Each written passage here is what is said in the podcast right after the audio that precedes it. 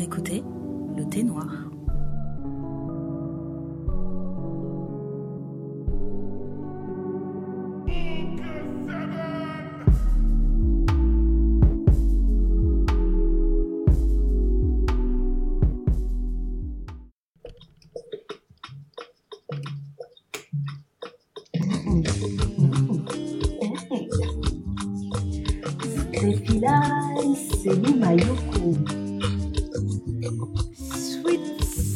Sugar.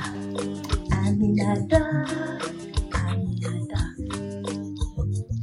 Myriam Diallo. Mhm. Madilo. Il est macho plus que Samo. Euh, Asate. L'AISL.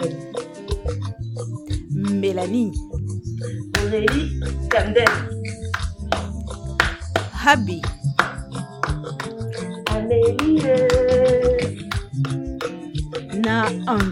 Anticola. Nicolas. Anticola. Bonsoir, bonjour et bienvenue dans le thé noir. Le thé noir congolais. Là, c'était vraiment un thé noir ambiance. Euh, le podcast afro-français créé par des afro-françaises, Daya et Néné. Euh, on traite, comme d'habitude, dans le podcast, euh, si vous venez de nous découvrir, hein, c'est euh, un podcast qui parle uniquement des sujets qui touchent la femme noire, ou du moins du point de vue de la femme noire. Donc, bienvenue. Comment ça va, Néné? Euh, je crois que ça va. Voilà. Je crois que ça va. Je ne suis pas à plaindre. Ok. Donc, euh, je, vais, je vais dire que ça va. Ok. Super. Je pense qu'on est dans. Et toi, comment vas-tu? Ouais, je pense qu'on est un peu dans la même mouvance. hein. Des petites souffrances de la vie, mais bon, je me dis, s'il n'y avait pas ces petites souffrances, comment je saurais que je suis en vie hein? Voilà. Exactement. Exactement. Franchement, non, je, je suis, euh, je suis reconnaissante. Je vais bien, je suis en bonne santé. euh, voilà. Le reste, c'est, c'est accessoire.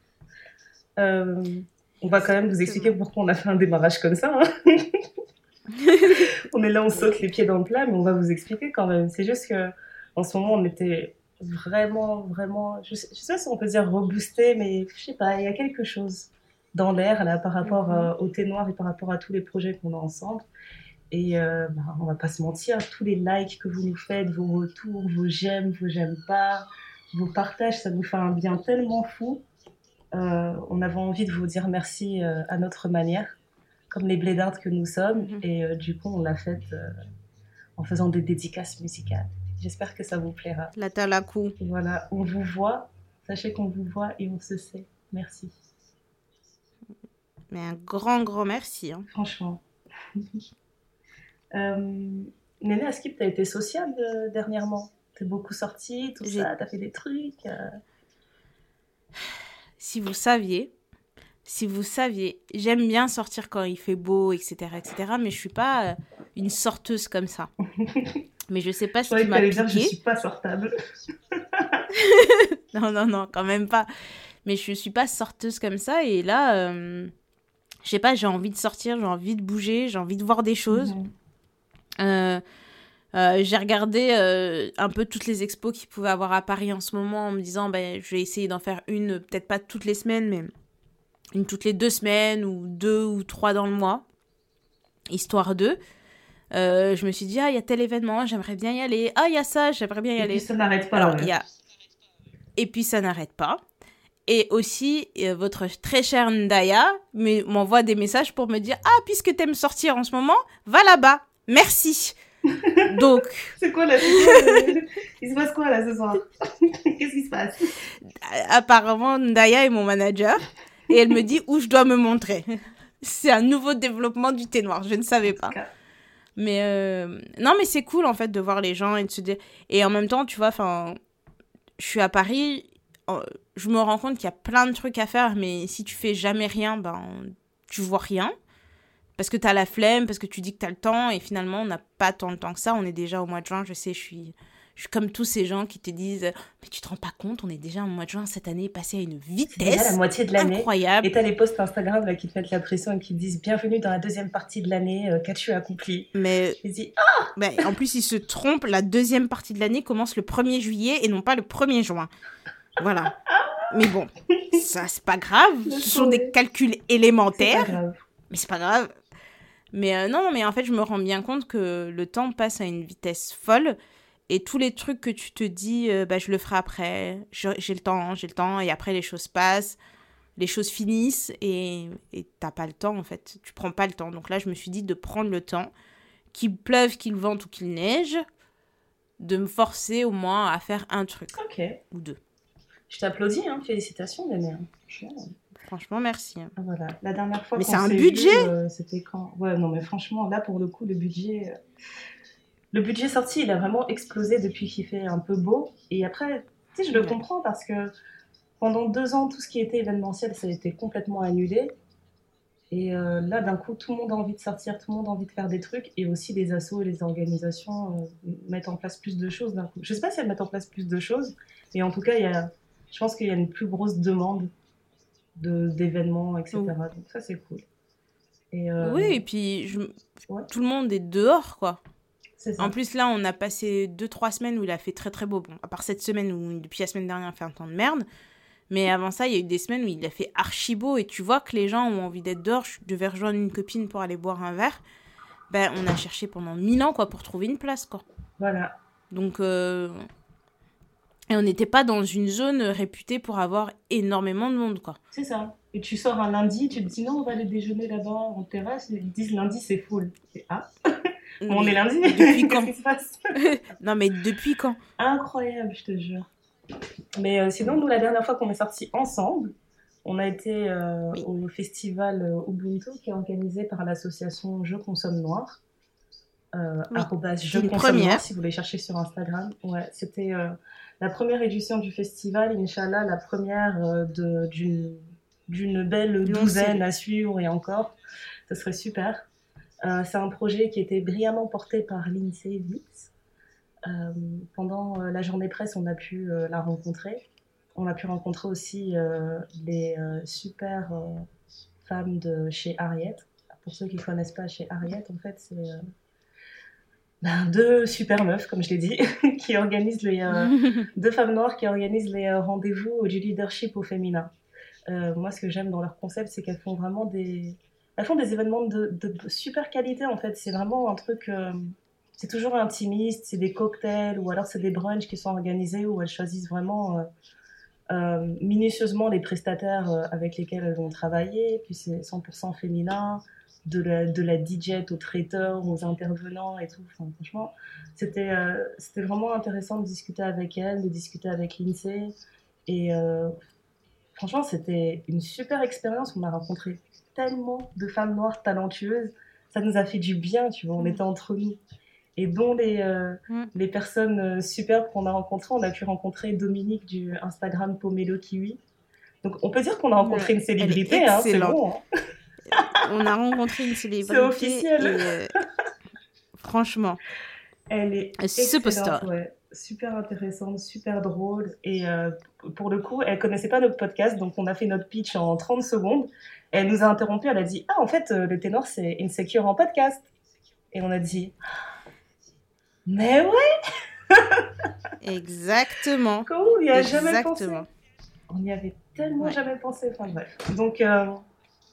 Big up à Dominique, merci d'avoir trouvé le nouveau slogan du thé noir. Je avais vraiment pas pensé. Mais euh, super événement, c'était vraiment euh, c'était revigorant. On a même rencontré une auditrice. On a rencontré Aminata. Elle nous a touchés, elle nous a trop bien accueillis, elle a été superbe.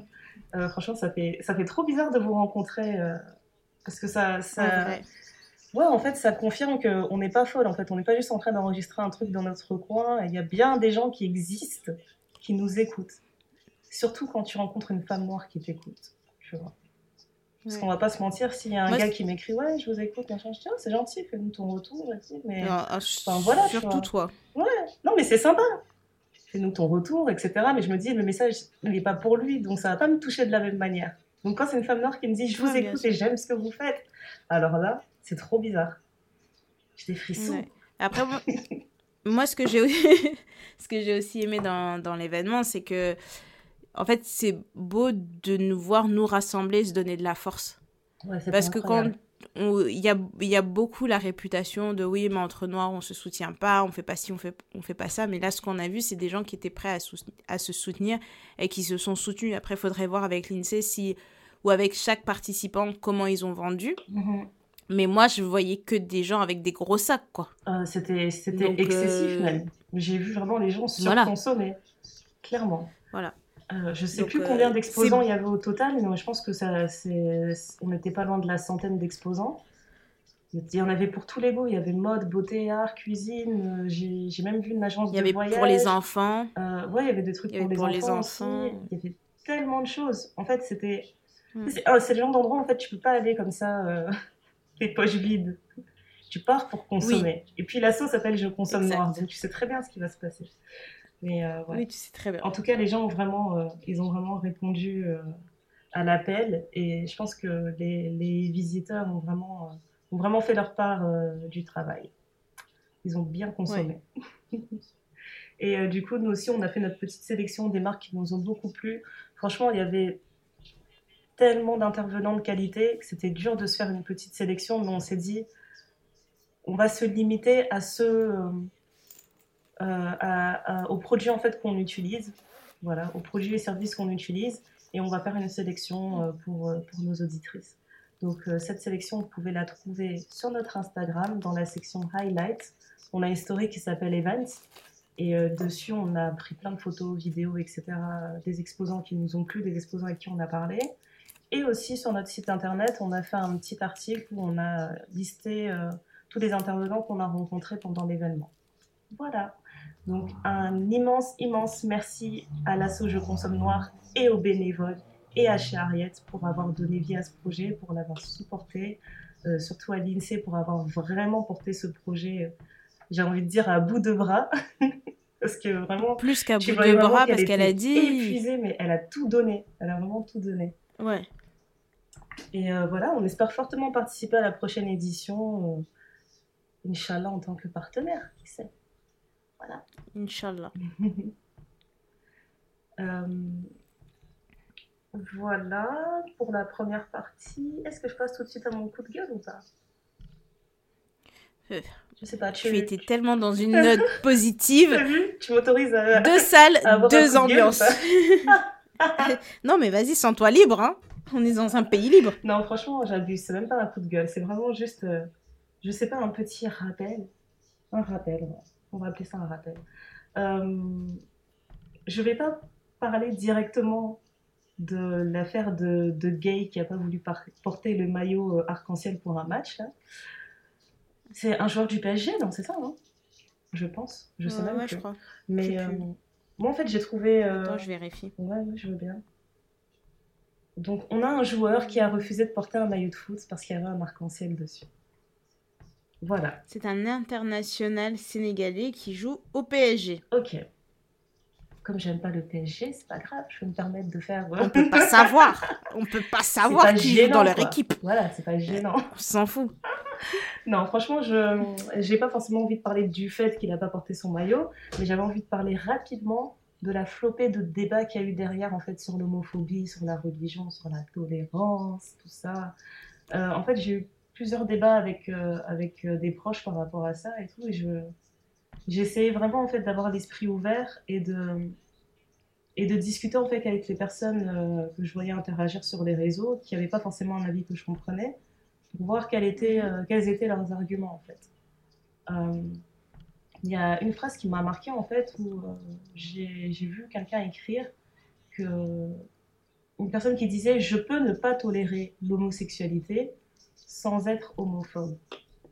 Et pour moi, c'est là que la division elle, se crée en moi en fait et je me dis que en fait, on se doit vraiment de réfléchir plus longuement à notre raisonnement et à la portée de nos raisonnements en fait. Tu vois, je me suis dit euh, hmm. en, en, tant que femme noire, je suis à l'intersection de plusieurs discrimination et je peux qu'avoir de l'empathie en fait envers une communauté qui est discriminée. une communauté qui est mhm. discriminée pour son identité et pas pour un choix.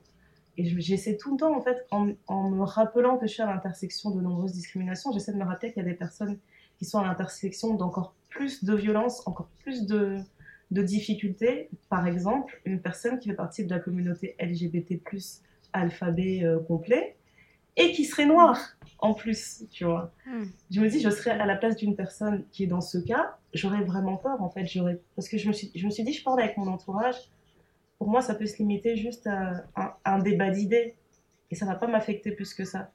Mais si j'étais dans ce hmm. cas-là, j'aurais vraiment peur, en fait, d'avoir ce genre de débat avec mon entourage, parce que quand je dis mon entourage, je parle vraiment de, ma, de, de mes proches qui sont noirs. Donc, je parle vraiment de la communauté afro. Je me dis qu'on a cette... Euh, facilité euh, à donner des avis qui sont un peu trop tranchants à mon goût sur la communauté queer, mhm. sans savoir en fait que ben, dans ton entourage, il y en a en fait. C'est pas parce que tu es noir que tu es euh, exempte de, de, personnes euh, qui sont pas hétérosexuelles en fait, et qui, qui sortent de ce prisme-là. la communauté queer, elle est partout. Enfin, elle est comme toutes les communautés. Elle est, elle est autant homogène qu'elle est hétéro, hétérogène. Ça, si, hétérogène C'est hétéroclite, je sais mhm. plus. Hétérogène. Euh, Homogène, hétérogène. Voilà. Mais il y en a, enfin. Et euh, du coup, je me disais, enfin, ça m'a vraiment fait peur. En fait, je me dis, j'aimerais pas être dans une position où, dans ma communauté, j'ai peur d'être moi-même. Et, euh, dans la plupart des cas, en fait, j'ai l'impression que les, les débats ne vont pas très loin. En fait, c'est juste, vous voyez quelque chose que vous, que vous ne connaissez pas et vous vous sentez offensé, en fait. C'est ça que je comprends pas. Et et en tant que personne qui a vécu le racisme, je sais qu'il n'y a qu'un pas en fait entre l'ignorance et la haine. Donc, s'il vous plaît, s'il vous plaît, faites un minimum d'efforts. En tout cas, je m'adresse à ceux qui ont euh, qui se sont sentis chamboulés euh, par ces histoires euh, et, qui ont lancé des gros débats. En fait, je vous demande juste vivement, vivement, vivement, même si ça fait partie de vos convictions ou quoi que ce soit, de vous éduquer un minimum. Ça tombe bien en plus. C'est le mois de juin, c'est le mois des fiertés faites un effort. Franchement, faites un effort, éduquez-vous pour ne pas tomber dans la haine, dans la haine stupide en fait.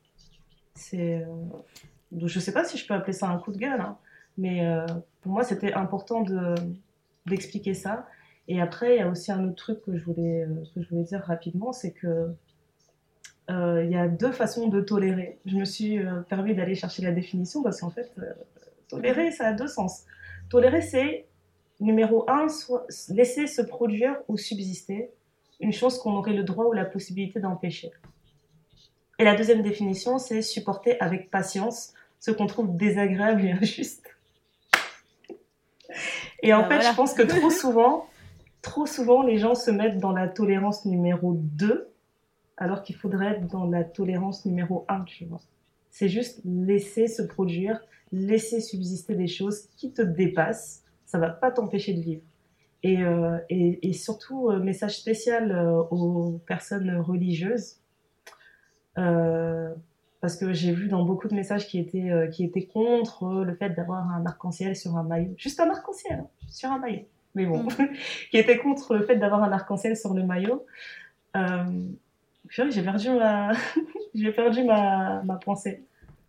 Euh, ouais, je voulais juste dire aux religieux en fait que c'est pas parce que vous voyez quelque chose que vous considérez comme un péché qu'il faut à tout prix dire que vous n'êtes pas d'accord et que c'est pas bien et que c'est pas truc, etc. J'ai juste envie de vous dire, balayez devant votre porte. Vraiment, ce serait ça mon conseil. Balayez devant votre porte. Euh, on s'occupe de son âme en fait, d'abord. Essayez de voir qu'est-ce qui va pas chez vous, etc. Au lieu de condamner tout de suite chez les autres et dire ça c'est un péché, ça c'est truc, euh, dans tel machin, dans telle version on dit qu'on peut pas tolérer ça, etc. Non, pour moi c'est, euh, pour moi ça fait partie du aimer son prochain. Aimer son prochain, euh, apprenez à faire la tolérance numéro 1 plutôt que la tolérance numéro 2. Et encore mieux, apprenez à, à connaître les gens, à connaître les différents mouvements et à connaître les différentes souffrances que d'autres personnes vivent en dehors de votre de votre bulle et je pense que vous serez de meilleurs croyants. Voilà, c'était ma petite, euh, euh, ma petite euh, crise. Voilà, ça va, c'était pas trop agressif. Non, non, c'était pas trop agressif. C'est quoi la phrase qu'on nous apprenait beaucoup quand on était à l'école Ma liberté s'arrête là où. Celle des autres commence. celle des autres commence, etc. Ouais. Euh, on peut pas s'attendre à être enfin moi en tant que personne, je ne m'attends pas à être libre de mes choix et empêcher quelqu'un de vivre pleinement sa vie tant que ça ne m'atteint pas. Exactement. Parce que c'est lui, c'est sa vie, etc. Et en tant que croyante aussi, pour moi, Dieu est amour. Mhm. Donc, je me, je me dis, en fait, je vois pas pourquoi j'aurais un discours de haine. Mhm. Euh, après, chacun pratique euh, comme il veut. Moi, si on, si on parle un peu de l'histoire de Gay, moi ce que je me dis c'est que euh, en fait il s'est retiré d'une situation pour des bonnes ou des mauvaises raisons. Mais le truc c'est que les gens ont voulu en faire tout un foin. Ça arrive à, plein de matchs que des joueurs ne participent pas pour X ou Y raison, tu vois.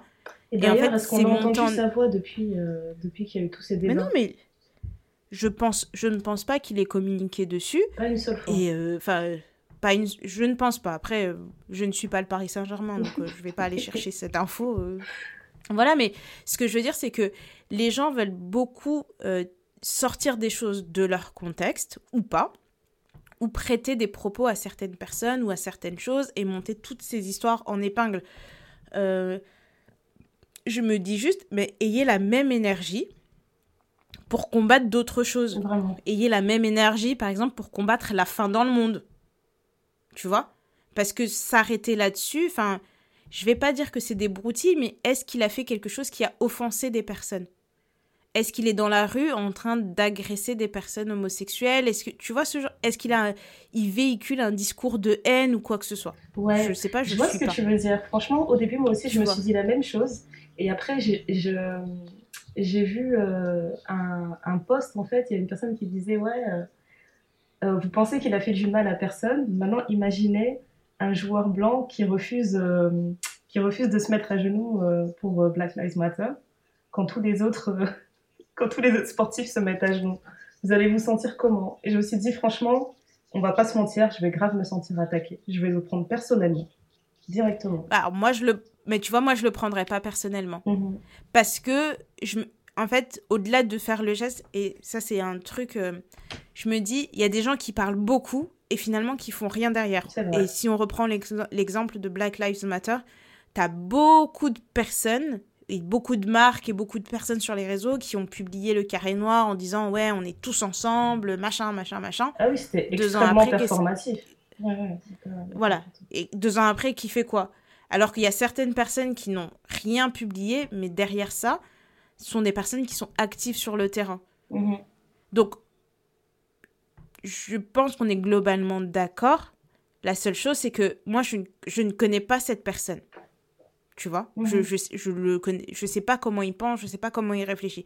Ça m'aurait beaucoup plus dérangé si, en faisant euh, ce geste-là, derrière, il véhiculait un discours de haine. Parce que là, je me dis, non, mais attends, tu as une plateforme comme peu de personnes, tu peux pas te permettre de faire des choses comme ça. Tu vois Peu importe quelles sont tes idées ou quoi qu'est-ce, euh, tu peux pas te permettre de faire des choses comme ça.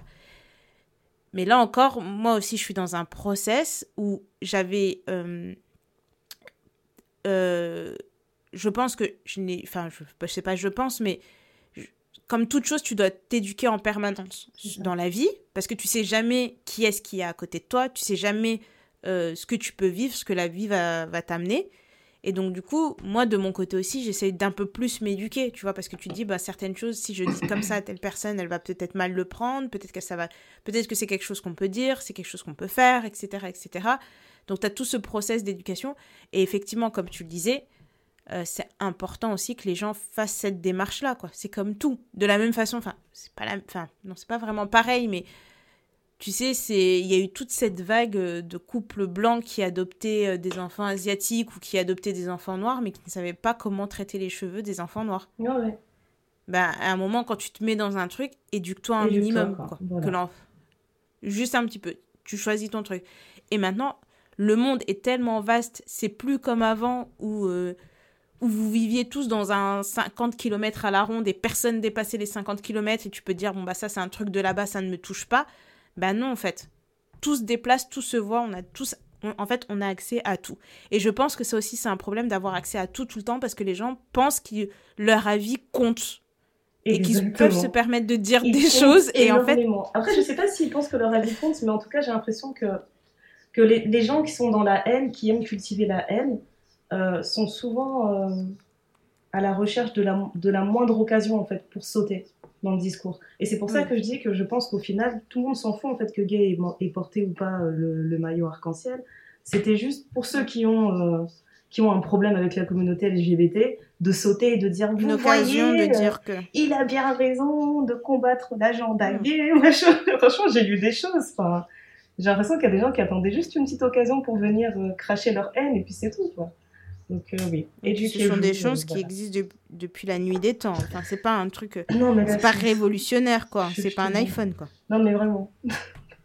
Sans transition. Non mais tu. non mais voilà. Je te jure. Bah écoute, sans transition, euh, j'ai euh, j'ai repris la thérapie. Et je sais pas si ça me fait du bien, mais ça va me faire du bien. Je dis, je dis que j'ai repris la thérapie, mais en fait, je sais pas si j'en ai déjà parlé dans le podcast. Je suis pas sûre. je sais pas si j'ai déjà parlé du fait que j'avais commencé une thérapie il y a deux ans, je crois.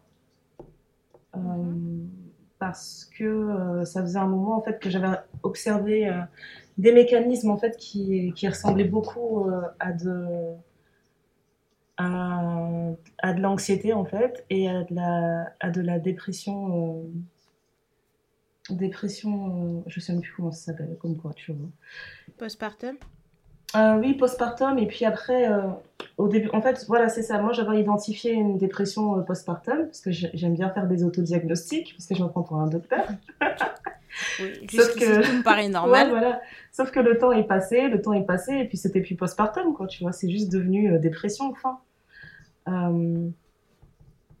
Et donc, j'avais envie de parler de, de, mon expérience vaguement, ou peut-être plus en détail. On va voir ce qui me vient à l'esprit maintenant mais j'avais surtout envie de parler de, euh, euh, en fait, des, gestes, des trucs, enfin, des, des flags à observer, en fait, qui vous disent, là, il est temps de parler à un professionnel. C'était plus dans ce sens-là. Je me suis dit, ça pourrait être intéressant d'en parler dans ce sens-là, parce que je me rappelle que même pendant le confinement, j'ai eu, euh, ben, le, bon côté du confinement, c'est que j'avais beaucoup de, cercles WhatsApp où on parlait de différentes choses et j'avais un cercle avec euh, mes, euh, mes, amis d'enfance, mes amis d'enfance et on parlait beaucoup en fait des différentes choses qui nous faisaient du mal, qui nous faisaient du bien, etc. Et je me rappelle qu'on avait une conversation avec une d'entre nous justement et on lui disait tout en fait, est-ce que tu penses pas que peut-être une thérapie ça te ferait du bien? Et voilà, je sais que tout le monde n'a pas forcément la chance d'avoir un cercle de, proches qui sont déjà ouverts à l'idée de parler de, santé mentale, de problèmes de santé mentale. Euh, donc je me suis dit, ce serait intéressant de faire un peu de, un peu de quoi, de prévoyance. Ça se dit ça? Bah Là, j'ai perdu mon français moi depuis que je suis ici. Hein. Prévoyance, je suis pas euh, sûre. Non, je pense pas que c'est prévention. Voilà. voilà, ce serait bien de faire un peu de prévention. Euh, pour ma part, je je sais pas comment ça se passe en France, mais moi j'ai commencé la thérapie ici à Londres. J'aurais bien aimé avoir une thérapeute euh, euh, francophone, mais c'était compliqué. C'était compliqué et en fait ici je suis entrée dans un programme où on m'a on, permis en fait d'avoir des séances gratuites, un certain nombre de séances gratuites avec une thérapeute ici.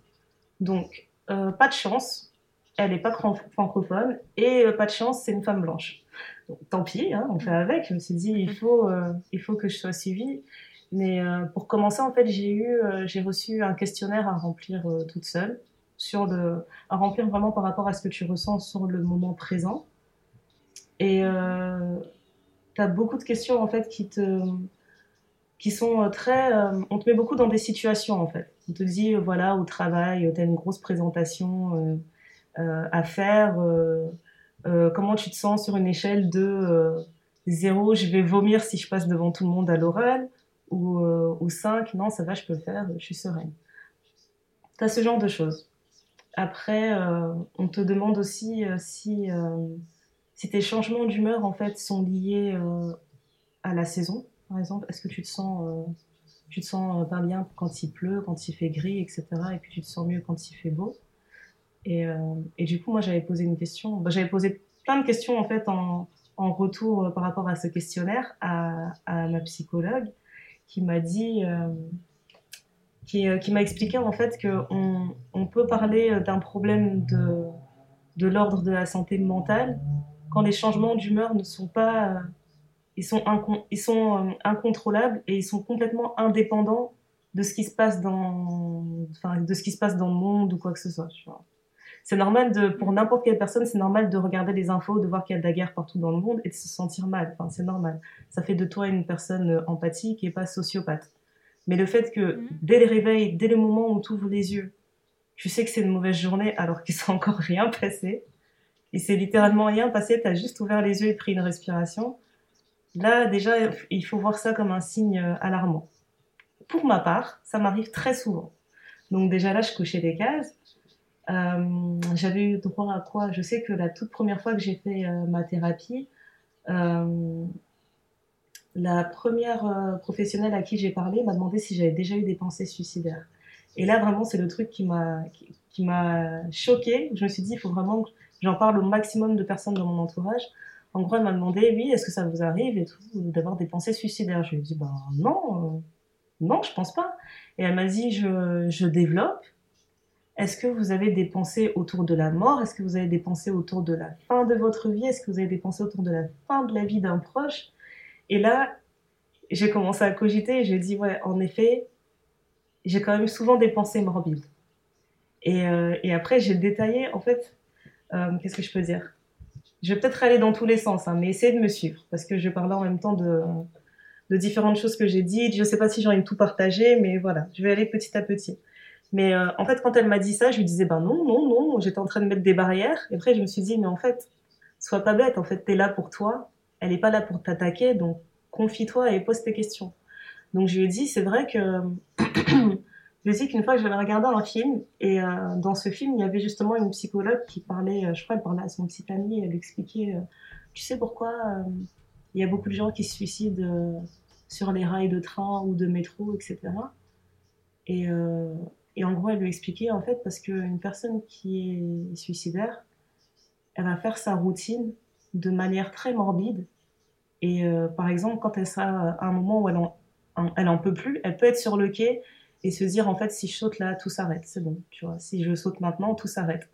Et en fait, c'est le c'est peut-être glauque à dire en fait, mais c'est le moyen le plus simple, le plus direct pour quelqu'un qui est suicidaire et qui est tout le temps dans sa et qui est dans sa routine en même temps. Tu sais, t'as pas à aller acheter un gun ou t'as pas à aller chercher un endroit ou je sais pas quoi. C'est juste que t'es dans ta dans ta routine et à un moment donné tu te dis mais en fait là où je suis maintenant si je fais juste ça ça s'arrête. C'est comme ça qu'elle avait expliqué. Et euh, et en gros donc je raconte ça à ma thérapeute et je lui dis euh, bah, c'est vrai que ça m'est déjà arrivé une fois euh, d'être sur euh, le quai euh, du train et de me dire, ouais, je me demande ce que ça ferait si je sautais. Et j'ai dit, mais juste me demander ce que ça ferait si je sautais. Est-ce que ça veut dire que j'ai des pensées suicidaires? Elle me dit, ben oui, vous avez visualisé votre mort, donc oui, c'est une pensée suicidaire. J'ai dit, ah d'accord. Bon, ben, du coup, j'ai coché. J'ai dit, oui, en effet, pensée suicidaire. Euh, je vais pas entrer dans, des gros gros détails en fait sur, euh, sur ce que j'ai vécu, mais disons qu'il y a, y a un peu de tout. C'est ce qui est euh, fascinant avec la thérapie en fait, c'est que tu vas venir avec ce que tu penses être un seul problème, et le professionnel va t'expliquer qu'en fait on ne sera pas capable de dire quel est exactement le problème tant qu'on n'aura pas exploré l'enfance, euh, l'éducation, le schéma familial, tellement de choses, et, la situation euh, actuelle pour comprendre en fait quelle est la source de vos mots. Euh, pour ma part, il faut que je, que je fasse un sacré travail sur des traumas que j'ai pu avoir dans mon enfance et aussi d'autres traumatismes qui ont pu avoir lieu il y a quelques années et qui ont chamboulé des, des souvenirs de mon enfance aussi. Euh, et du coup qui ont soulevé beaucoup de choses que je pensais avoir, euh, que je pensais même pas avoir vécu en fait, qui ont refait surface euh, à l'âge adulte. Donc il y a énormément de choses, énormément de choses. Mais si je devais résumer rapidement quand est-ce qu'il est temps d'aller voir un professionnel, déjà je dirais que la première chose c'est que si vous vous demandez si vous avez besoin de voir un professionnel, je pense déjà, tu vois, qu'il y a besoin d'aller en voir un. Peut-être. Parce que tu ne te poserais pas la question si tu savais pas qu'il y avait quelque chose qui clochait. Normalement, si tout va bien, enfin, tout ne va jamais parfaitement bien, mais normalement, si tout va bien, euh, intimement, tu te demandes pas si tu devrais parler à un psy. Euh, hmm. Qu'est-ce que je dirais d'autre? euh, bah, le fait de voilà comme je disais précédemment le fait de pas être capable du tout en fait de contrôler de contrôler ces ces changements d'humeur le fait d'avoir des, des, changements d'humeur en tout cas qui sont qui sont inexpliqués en fait qui sont inexpliqués ça aussi c'est c'est quelque chose qui te donnera envie de parler à un professionnel et euh, aussi euh, ne pas hésiter à parler euh, juste à son médecin traitant, hein, un généraliste. Il est censé nous orienter vers les bonnes personnes, lui expliquer la, la, base de, vos sentiments, le, strict minimum, et il sera capable de vous dire si vous avez besoin de parler avec un professionnel ou pas.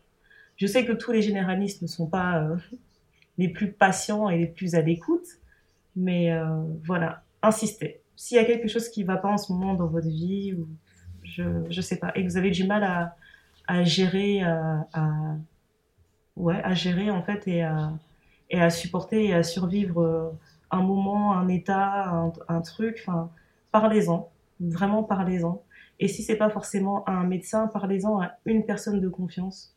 Je pense que c'est vraiment important, même pour les personnes qui sont très très très secrètes, d'avoir toujours au moins une personne à qui vous pouvez euh, faire part de votre vulnérabilité. C'est juste trop important. C'est trop important. Parce que moi, j'en parle aujourd'hui, j'en parle aujourd'hui sans gêne, vraiment. Si je parle avec un, avec un collègue ou je sais pas quoi, j'en parlerai sans gêne parce que je sais que je suis en train de faire un travail sur moi pour me sentir vraiment bien.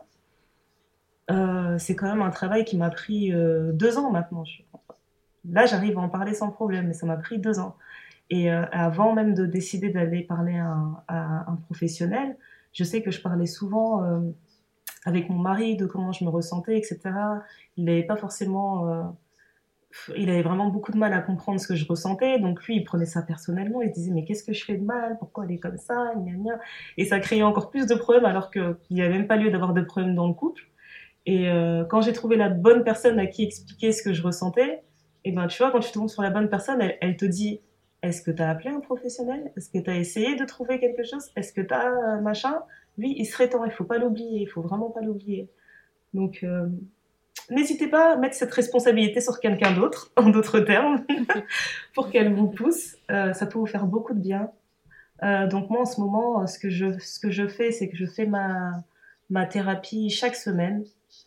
Et j'ai oublié c'est quoi le nom de la thérapie que je fais parce qu'il y a différents types de thérapies. On va dire tu vas faire ta thérapie euh, comportementale, on va t'aider à changer une, une attitude, tu as d'autres trucs, on te fait travailler sur des traumas, euh, enfin bref, il y a, y a, un peu de tout. Euh, mais moi, en tout cas, dans ma thérapie, je sais qu'en général, les séances, elles, se passent toujours de la même manière. Je dis allô, bonjour, vous allez bien, tout ça. Et ma thérapeute fait ce truc que je déteste, c'est qu'elle dit rien. Donc on reste dans le silence comme ça, et elle me dit, c'est pas rien à me dire.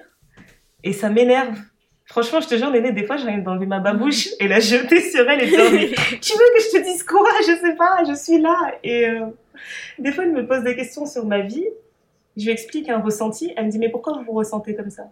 Et je lui dis, ben, je sais pas. Elle me dit, non, mais essayez de réfléchir. Pourquoi vous, vous pensez être comme ça? Pourquoi vous ressentez ça?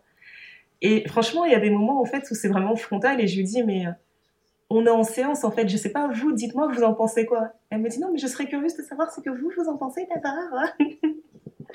Et c'est vraiment frustrant parce qu'elle te met tout le temps, euh, elle te met tout le temps face à, bah, face à ce que tu dis en fait. Tu vas être obligé en fait de faire le travail. Le travail ne peut venir que de toi directement. Elle va te demander tout le temps de creuser, creuser sur tes ressentis en fait. Et même si t'as pas la, même si pas la bonne réponse, en tout cas c'est ce qu'elle me dit. Elle me dit il n'y a pas de bonne réponse c'est ce que vous ressentez. Essayez de trouver une, explication ou un semblant d'interprétation de ce que vous ressentez. Elle me dit ça d'abord. Donc moi, je cherche mille et une explications. Et après, c'est une fois que j'ai fait tout ça, qu'elle veut bien faire l'effort de parler de ce qu'elle a appris grâce à ses nombreuses années d'études et de me dire ah moi je pense que c'est aussi ça. Qu'est-ce que vous en pensez? Donc oui, en euh, même temps, tu as besoin de te dévoiler un peu pour qu'elle ait une base sur laquelle travailler. Exactement, exactement. Et euh, voilà. Bah, je, le conseil que je vous donnerai, si vous êtes en thérapie, si vous venez de commencer, euh, je vous conseillerais vraiment de, de, tenir bon. Parce que les premières séances sont très difficiles parce que la personne ne vous connaît pas. Elle va poser énormément de questions sur, votre, sur votre vie, sur votre passif. Moi, franchement, je, suis très impatiente. Et quand elle me posait des questions du style euh, Ah, donc vous avez combien de sœurs? D'accord. Elles ont quel âge? Machin. Je me disais Mais pourquoi elle a besoin de savoir elles ont quel âge? Ça m'embête. Mais en fait, elle a vraiment besoin d'avoir énormément d'informations. Donc, soyez vraiment patient sur les premières séances parce que ça va se passer comme ça. Et euh, qu'est-ce que je voulais dire d'autre? Euh, Et pour les personnes qui, envisagent de commencer ou qui ne sont pas sûres, ben, il y a plein de. Je, partagerai les liens d'ailleurs en, en, article et sur nos réseaux, mais euh, je sais que j'ai trouvé beaucoup de liens où tu pouvais faire des petits euh, quiz en ligne en fait, où tu es en mesure de voir s'il y a quelque chose qui est un peu alarmant ou pas, et si il serait nécessaire de voir un professionnel. Après, la dernière chose que j'ai à dire sur tout ça, c'est que non seulement je suis en thérapie, mais je prends aussi des, des médicaments euh, et, ça, franchement, je pense que ça, c'était le plus dur pour moi. Parce que moi-même, un doliprane, un doliprane, je vais négocier pour le prendre. Je vais dire non, mais est-ce que j'en ai vraiment besoin? Ouais. Est-ce que j'en ai vraiment besoin? Voilà. Moi qui ai tout le temps des migraines, on va me dire prends ton doliprane, etc. Il faut vraiment que je me sente à, un niveau où je ne peux plus rien faire. Je dois m'allonger. Là, je vais dire ok, je prends mon gramme de doliprane, c'est bon. Donc vraiment, quand on m'a parlé de prendre des médicaments, j'étais pas du tout chaude à la base. Et, euh, euh, le thérapeute à l'époque qui m'a fait euh, l'ordonnance m'a dit Moi, je sens que vous en avez besoin, mais je ne peux pas vous forcer, donc on attend. Et puis, quand j'ai fait ma séance de la semaine suivante, j'étais dans un état. j'étais dans un état, je sais même pas comment expliquer en fait. Parce que bizarrement, en fait, quand je suis, quand je suis sortie d'une phase qui est dépressive, je suis incapable d'expliquer pourquoi j'étais comme ça à ce moment-là. Donc bref, il y avait une séance où j'étais complètement, euh, j'étais pas présente en fait, j'étais de mauvaise humeur, etc. Et il m'a regardé, il m'a dit, euh, vous allez, vous allez supporter ça pendant combien de temps en fait? Ça vous fait du bien, ça vous fait pas de bien. Vous allez supporter ça combien de temps? Il m'a dit, dites-moi, je vous fais une prescription on essaye. Vous n'êtes pas obligé de le faire longtemps, on essaye. Donc je lui ai dit, ok. Et en gros, il m'a expliqué. Il m'a expliqué, dans votre cas, le problème c'est que vos humeurs sont changeantes et elles sont trop changeantes. En gros, ce qu'il m'expliquait, c'est que euh, chez une personne euh, euh, typique, on va dire, dans une, pour une personne typique, tu vas avoir une mauvaise nouvelle ou quelque chose qui est un peu embêtant, ça va te, ça va t'agacer quelques, quelques minutes, voire quelques heures, et puis tu passes à autre chose. Et en gros, il disait, le problème avec vous, c'est qu'il il suffit qu'il y ait le moindre changement négatif, et vous allez tomber dans une phase négative, et tout ce qui va suivre va être considéré comme négatif. Il dit, le fait de prendre ce médicament, ça va rallonger vos moments où vous vous sentez bien et ça va euh, réguler les changements d'humeur et en même temps diminuer euh, les, les, périodes où vous vous sentez mal. Je me suis dit, bon, bah, techniquement c'est cool, ok, c'est parti, on prend les bonbons. Donc j'ai pris mes bonbons, euh, il a fallu vraiment accrochez-vous, hein, parce qu'il a fallu que je change de prescription deux fois pour trouver le médicament qu'il me fallait. Parce que la première prescription, elle m'a fait exploser. J'ai pris 8 kilos en un mois. 8 kilos, meuf. C'était abusé. J'ai pris 8 kilos en un mois. Et franchement, le pire en plus, c'est que j'étais trop de bonne humeur, néné. c'est ça le pire. J'étais trop de bonne humeur. Le moment où tu es devenue maman gâteau. Voilà, je faisais des gâteaux. Alors que tu n'aimes pas les gâteaux, tu n'aimes pas le salé. Mais c'est vrai euh, d'ailleurs, c'est vrai, c'est important de préciser ça. Je, je suis pas du tout euh, une meuf euh, jus sucré, mais pendant ce mois-là, j'ai découvert la pâtisserie, j'ai fait de la pâtisserie non-stop. Je mangeais tout le temps. Je mangeais tout le temps, je me rappelle, en fait, je me rendais pas compte. Et un jour, j'étais là posée euh, avec mon mari et il me parlait. En fait, j'étais en train de manger des gâteaux en même temps. Et il me dit, sinon, euh, tu te sens comment depuis que tu as pris tes médicaments et tout? Je dis, tiens, je me sens bien. Euh, ouais, la vie est belle, tout ça, c'est cool. Et tiens, c'est cool, c'est cool. Sinon, j'ai remarqué que tu mangeais un peu plus que d'habitude. Et moi, je suis là, ah bon? Et il me dit, bah, tu vois, le paquet de biscuits que tu manges, tu l'as mangé toute seule, il est fini là. Je dis, ah ouais, ah, d'accord. et c'est là que j'ai réalisé en fait que c'est vraiment un truc. Euh, le médicament, il m'a donné un appétit de, appétit d'ogre. C'était, c'était abusé. Il y avait juste aucune faim. Il y avait, j'avais pas, euh, j'avais tout le temps l'appétit en fait. Il y a aucun moment où je me disais, ah, je me sens trop pleine, c'est plus possible. J'avais juste un appétit euh, insatiable. Voilà. Donc j'ai dû changer de, de, médicament. Le deuxième médicament me donnait énormément de nausées et, euh, et accentuait les moments où je me sentais pas bien. Donc pendant deux semaines, je me suis sentie complètement KO. Je restais au lit. Et arrivé au troisième médicament, j'ai enfin trouvé le juste milieu, le bon dosage et peut-être la bonne marque ou je sais pas, la bonne molécule.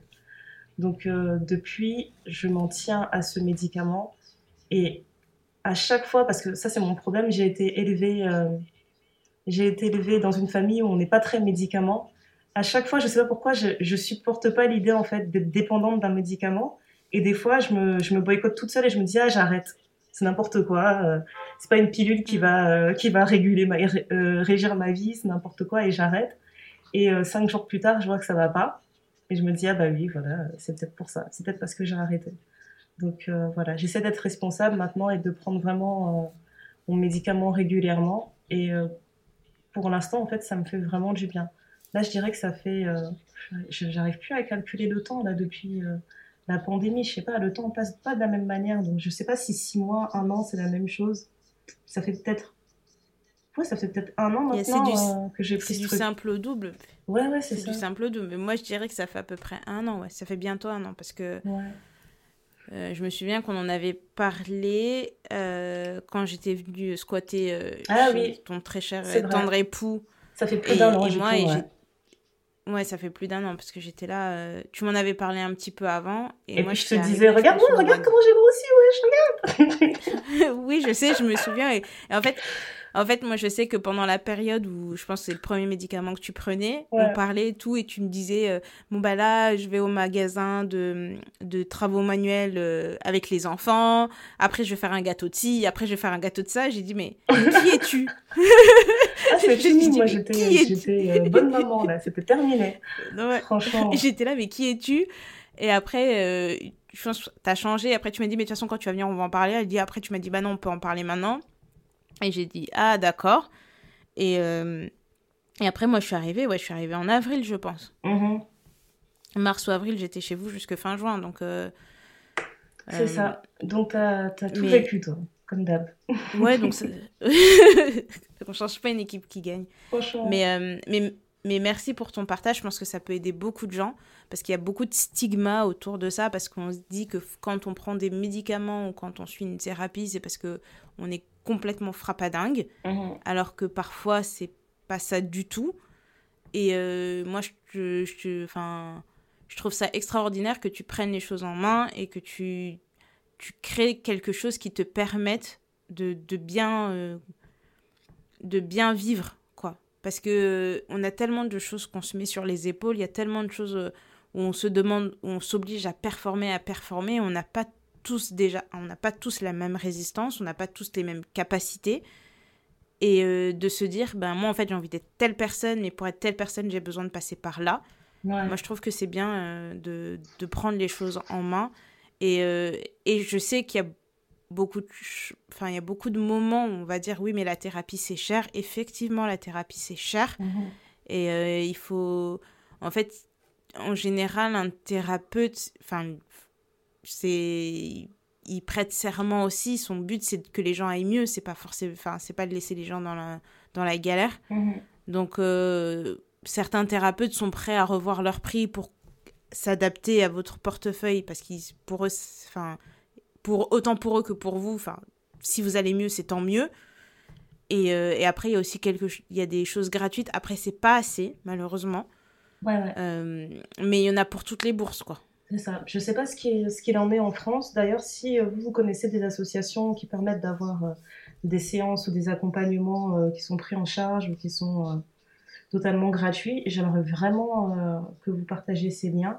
En tout cas, je sais qu'ici à Londres, on a un collectif qui s'appelle Therapy for Black Girls, donc thérapie pour les, pour les femmes noires. Et ouais, dans ce dans cette organisation-là, en fait, tu peux, trouver déjà euh, un, registre de thérapeutes qui sont uniquement des personnes noires. Et euh, en plus, dans le registre, tu as des trucs du style euh, LGBT-friendly, trans-friendly, ce genre de choses. Donc, elles sont vraiment bien organisées là-dessus. Et je pense aussi que tu peux bénéficier de séances qui sont gratuites par rapport à ta situation professionnelle ou ta situation financière.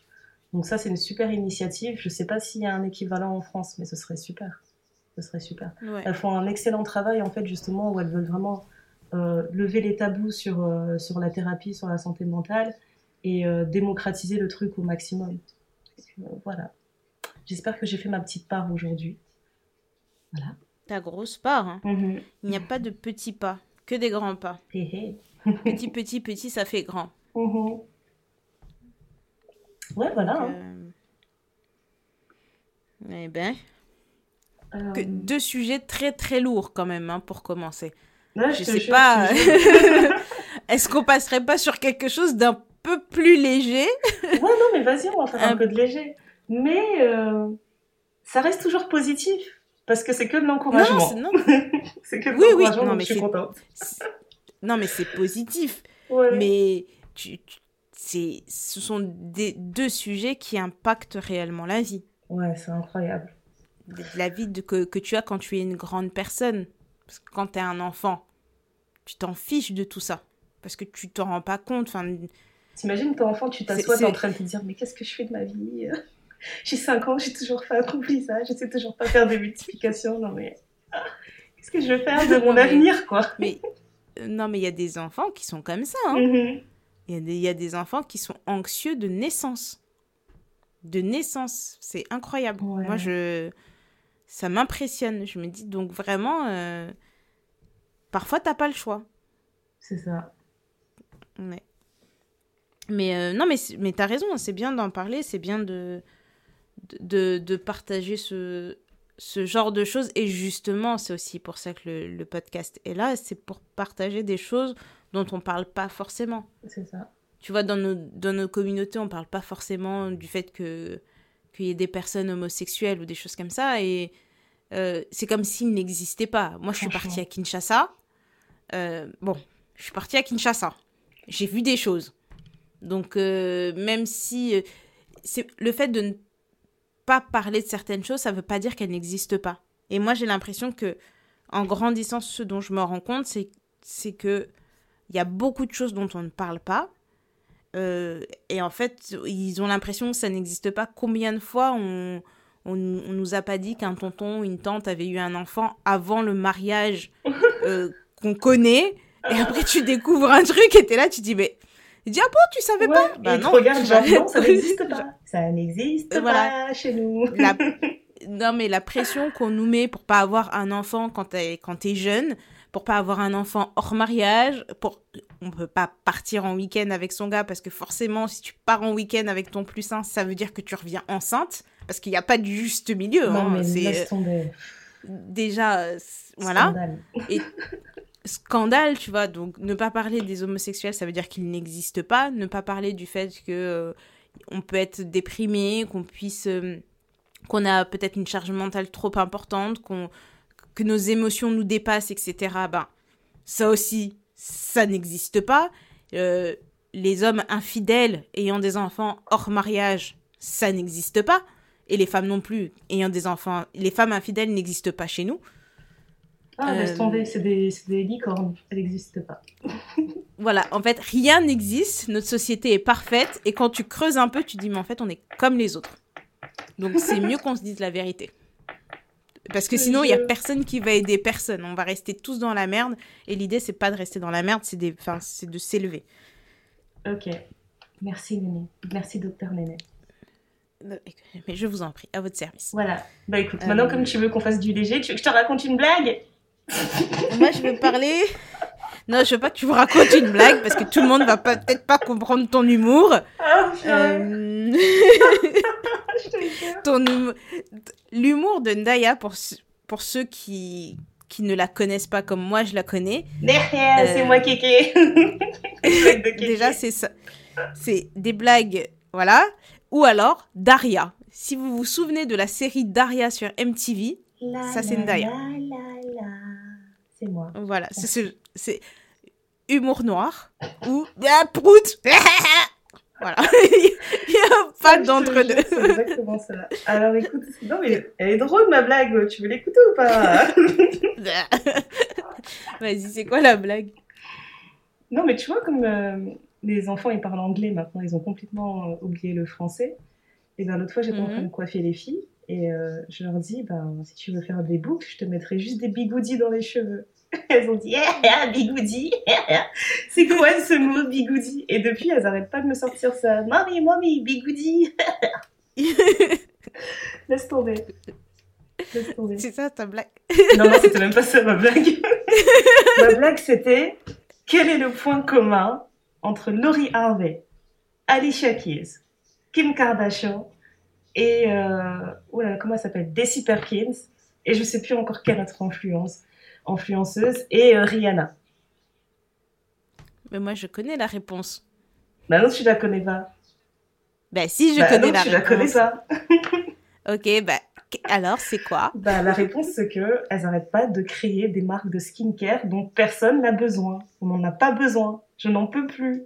Le marché du skincare, il est saturé chaque jour, il y a une influenceuse ou une célébrité qui dit Salut, euh, voilà, ça fait un moment que vous me demandez euh, comment je fais pour avoir une super peau, un grain de peau comme ça, et comment je fais pour ne pas avoir de rides, avoir le glow. Alors maintenant, c'est possible avec la marque Truc, truc, truc. J'ai créé une collection de capsules, je n'en peux plus. Elles sont partout. Mais est-ce que, mais est-ce que tu vas pas acheter la collection de Pharrell Williams? On va pas se mentir, Pharrell Williams en plus c'est sentimental. Parce que regarde, quand on a enregistré notre tout premier épisode du podcast, le pilote, on a parlé du fait que Pharrell Williams, dans une interview, il avait enfin euh, partagé sa, sa routine euh, skincare. Et en gros, qu'il mhm. expliquait que le secret pour ne pas, pour avoir un teint éclatant comme ça et ne pas avoir de rides à son âge, c'était qu'il exfoliait très souvent. Et il disait euh, hydrater, hydrater, exfolier, exfolier. Alors qu'en général, on dit oui, un gommage, tu le fais une à deux fois par semaine max. Mais lui, euh, comment il m'expliquait, on dirait qu'il en faisait tous les jours. Donc nous, déjà, quand, on a lu, quand on a lu ça, on était piqués. Donc là, si tu me dis que lui, il a créé une marque, je serais, ah, je sais pas, je serais peut-être tentée, tu vois. Mais non, c'est plus possible. Ce marché est saturé. Mais en fait, je pense que au-delà du skincare, et en plus, euh, alors, je vais pas dire que c'est juste des prénoms parce que je pense qu'elles ont leur mot à dire, mais c'est pas elles qui font les formules. Pas du tout. Euh, elles sont pas au labo, tu vois. Elles peuvent tester des textures, des choses comme ça, mais les formules, c'est pas elles qui les font. Mais ça m'étonnerait même pas que ce soit le même laboratoire qui contacte toutes les influenceuses et leur dise oh, on a une gamme qui est un peu plus euh, cruelty free, si c'est ça votre votre slogan du moment, on peut vous proposer ça à vous, et puis l'autre, on vous propose un truc plus chimique et tout.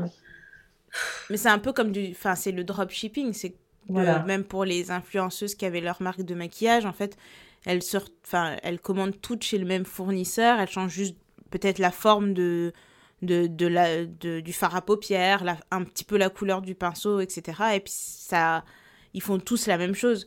Je pense que tous les marchés sont saturés. Euh, pas seulement le skincare, je mhm. pense aussi que même dans la parfumerie, euh, dans le maquillage aussi, ça devient saturé. Il y en a certains qui, qui vendent, enfin, T'as beaucoup de célébrités aussi qui. Euh, alors aux États-Unis, je sais pas dans, dans, le monde, mais aux États-Unis, t'as beaucoup de célébrités qui vont faire des. Euh, qui vont acheter des. Euh, des vignes, qui mhm. vont avoir leur propre vin euh, leur propre champagne, euh, leur propre tequila, leur propre boisson alcoolisée, ou, non d'ailleurs. Il y a beaucoup de trucs aussi autour des bouteilles d'eau, parce qu'en fait, on peut plus avoir des bouteilles d'eau en plastique, euh, donc ils ont des trucs avec du carton, des trucs avec de l'alu, enfin des trucs recyclés, enfin voilà. Mais c'est comme ce que je disais tout à l'heure, en fait, tout le monde a une voix, et en fait, tout le monde peut tout faire. C'est ça. donc, j'en peux plus de ce truc de de devoir à tout prix capitaliser euh, sur son nom en fait. Je, enfin, je sais pas, je sais pas comment expliquer, mais il y a un truc qui me dérange en fait sur l'idée de capitaliser comme ça. Je, non seulement c'est un marché qui est saturé, mais en fait j'ai l'impression que en ce qui concerne l'influence sur les réseaux sociaux, on a, on a arrivé vite à un niveau où les influenceuses ont, ont, complètement euh, ont complètement détrôné euh, des, prescripteurs qu'on avait euh, avant, c'est-à-dire les journalistes, enfin c'était surtout les journalistes, de toute façon il n'y avait pas grand-chose, les journalistes et les stars. Et, euh, et, on a à peine arrivé à ce, à ce stade où les influenceuses ont, détrôné tous ces prescripteurs, qu'on est déjà au niveau où on sature en fait. En fait, je me demande honnêtement s'il y a vraiment autant de retombées quand une influenceuse partage un code promo pour je sais pas quel produit. Est-ce qu'elle, elle, je sais pas, je, je, suis perdue en fait. Je me demande vraiment, bah, est-ce elle... qu'elle crée vraiment des ventes derrière? Est-ce qu'elle génère vraiment des ventes? En faisant une petite pub en disant voilà, euh, tu sais, tu vois clairement que c'est écrit, c'est une publicité.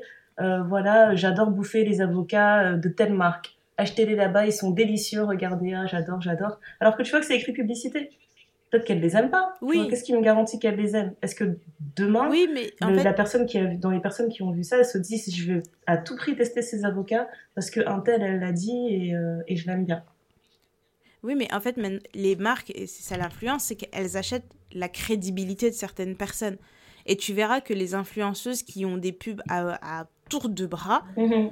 euh, parfois elles sont décrédibilisées. Alors que quand tu as des influenceuses qui vont, dans la journée, te faire peut-être euh, une pub par jour, bah tu vas dire bah oui, effectivement, c'est des choses qu'elle utilise. Mais si tu vas sur un profil d'une influenceuse ou d'un influenceur qui te fait 10 ou 15 pubs dans la même journée, tu dis bah non, en fait, je vais pas l'écouter parce que ça se voit qu'il a été payé, tu vois. Ouais, et tu vois les même, même une influenceuse qui fait pas forcément énormément de publicité, comme tu dis, qui fait pas un truc toute la journée, mais euh, parce qu'il y a des influenceuses que je suis, que j'aime, tu vois, que j'aime suivre. Et à chaque fois que je vois une pub, ben, je le vois tout de suite que c'est une pub. C'est pas la même. Euh, euh, comment dire, l'engouement n'est pas le même. Enfin, tu, tu le sens que c'est pas pareil. C'est une pause publicité Après, ça... dans ton scroll.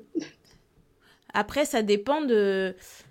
Je sais que les marques, elles ont arrêté de cibler des gros gros influenceurs mm-hmm. parce qu'ils se sont rendus compte qu'un influenceur qui a une plus petite audience a ça, le, ça, a une meilleure, ça a une meilleure répercussion pour ouais. eux. Vrai, Parce qu'ils se disent, bon, c'est pas noyé, euh, tu vois, une nana qui a peut-être un million d'abonnés, euh, bah, parfois c'est plus avantageux de donner le truc à une nana qui en a que 5000 ou 10 000.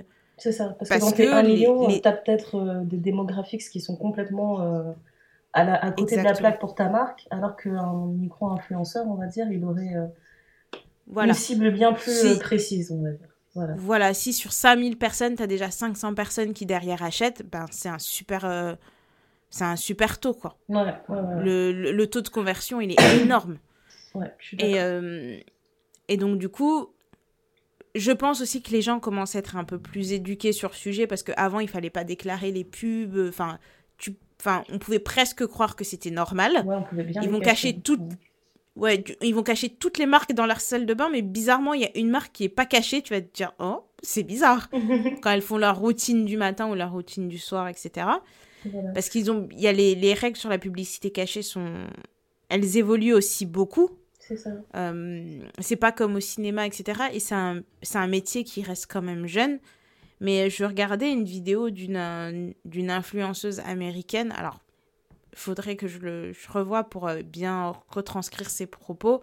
Mais grosso modo, sa question, c'est est-ce que le règne des influenceurs est mort? Mmh. Parce que, tu vois, les, avec euh, au-delà euh, de, de, se dire qu'il y a tout le monde veut devenir influenceur, tout, influenceur, tout le monde veut recommander quelque chose, tu as aussi le côté que la... Enfin, malgré tout, la pandémie a changé le mode de consommation de beaucoup de personnes et le monde, le, la façon de percevoir les choses. Mmh. Et, euh, et tu consommes plus comme avant. Enfin, je sais pas, avant, on regardait YouTube, euh, t'avais des nanas qui faisaient des hauls chaque semaine.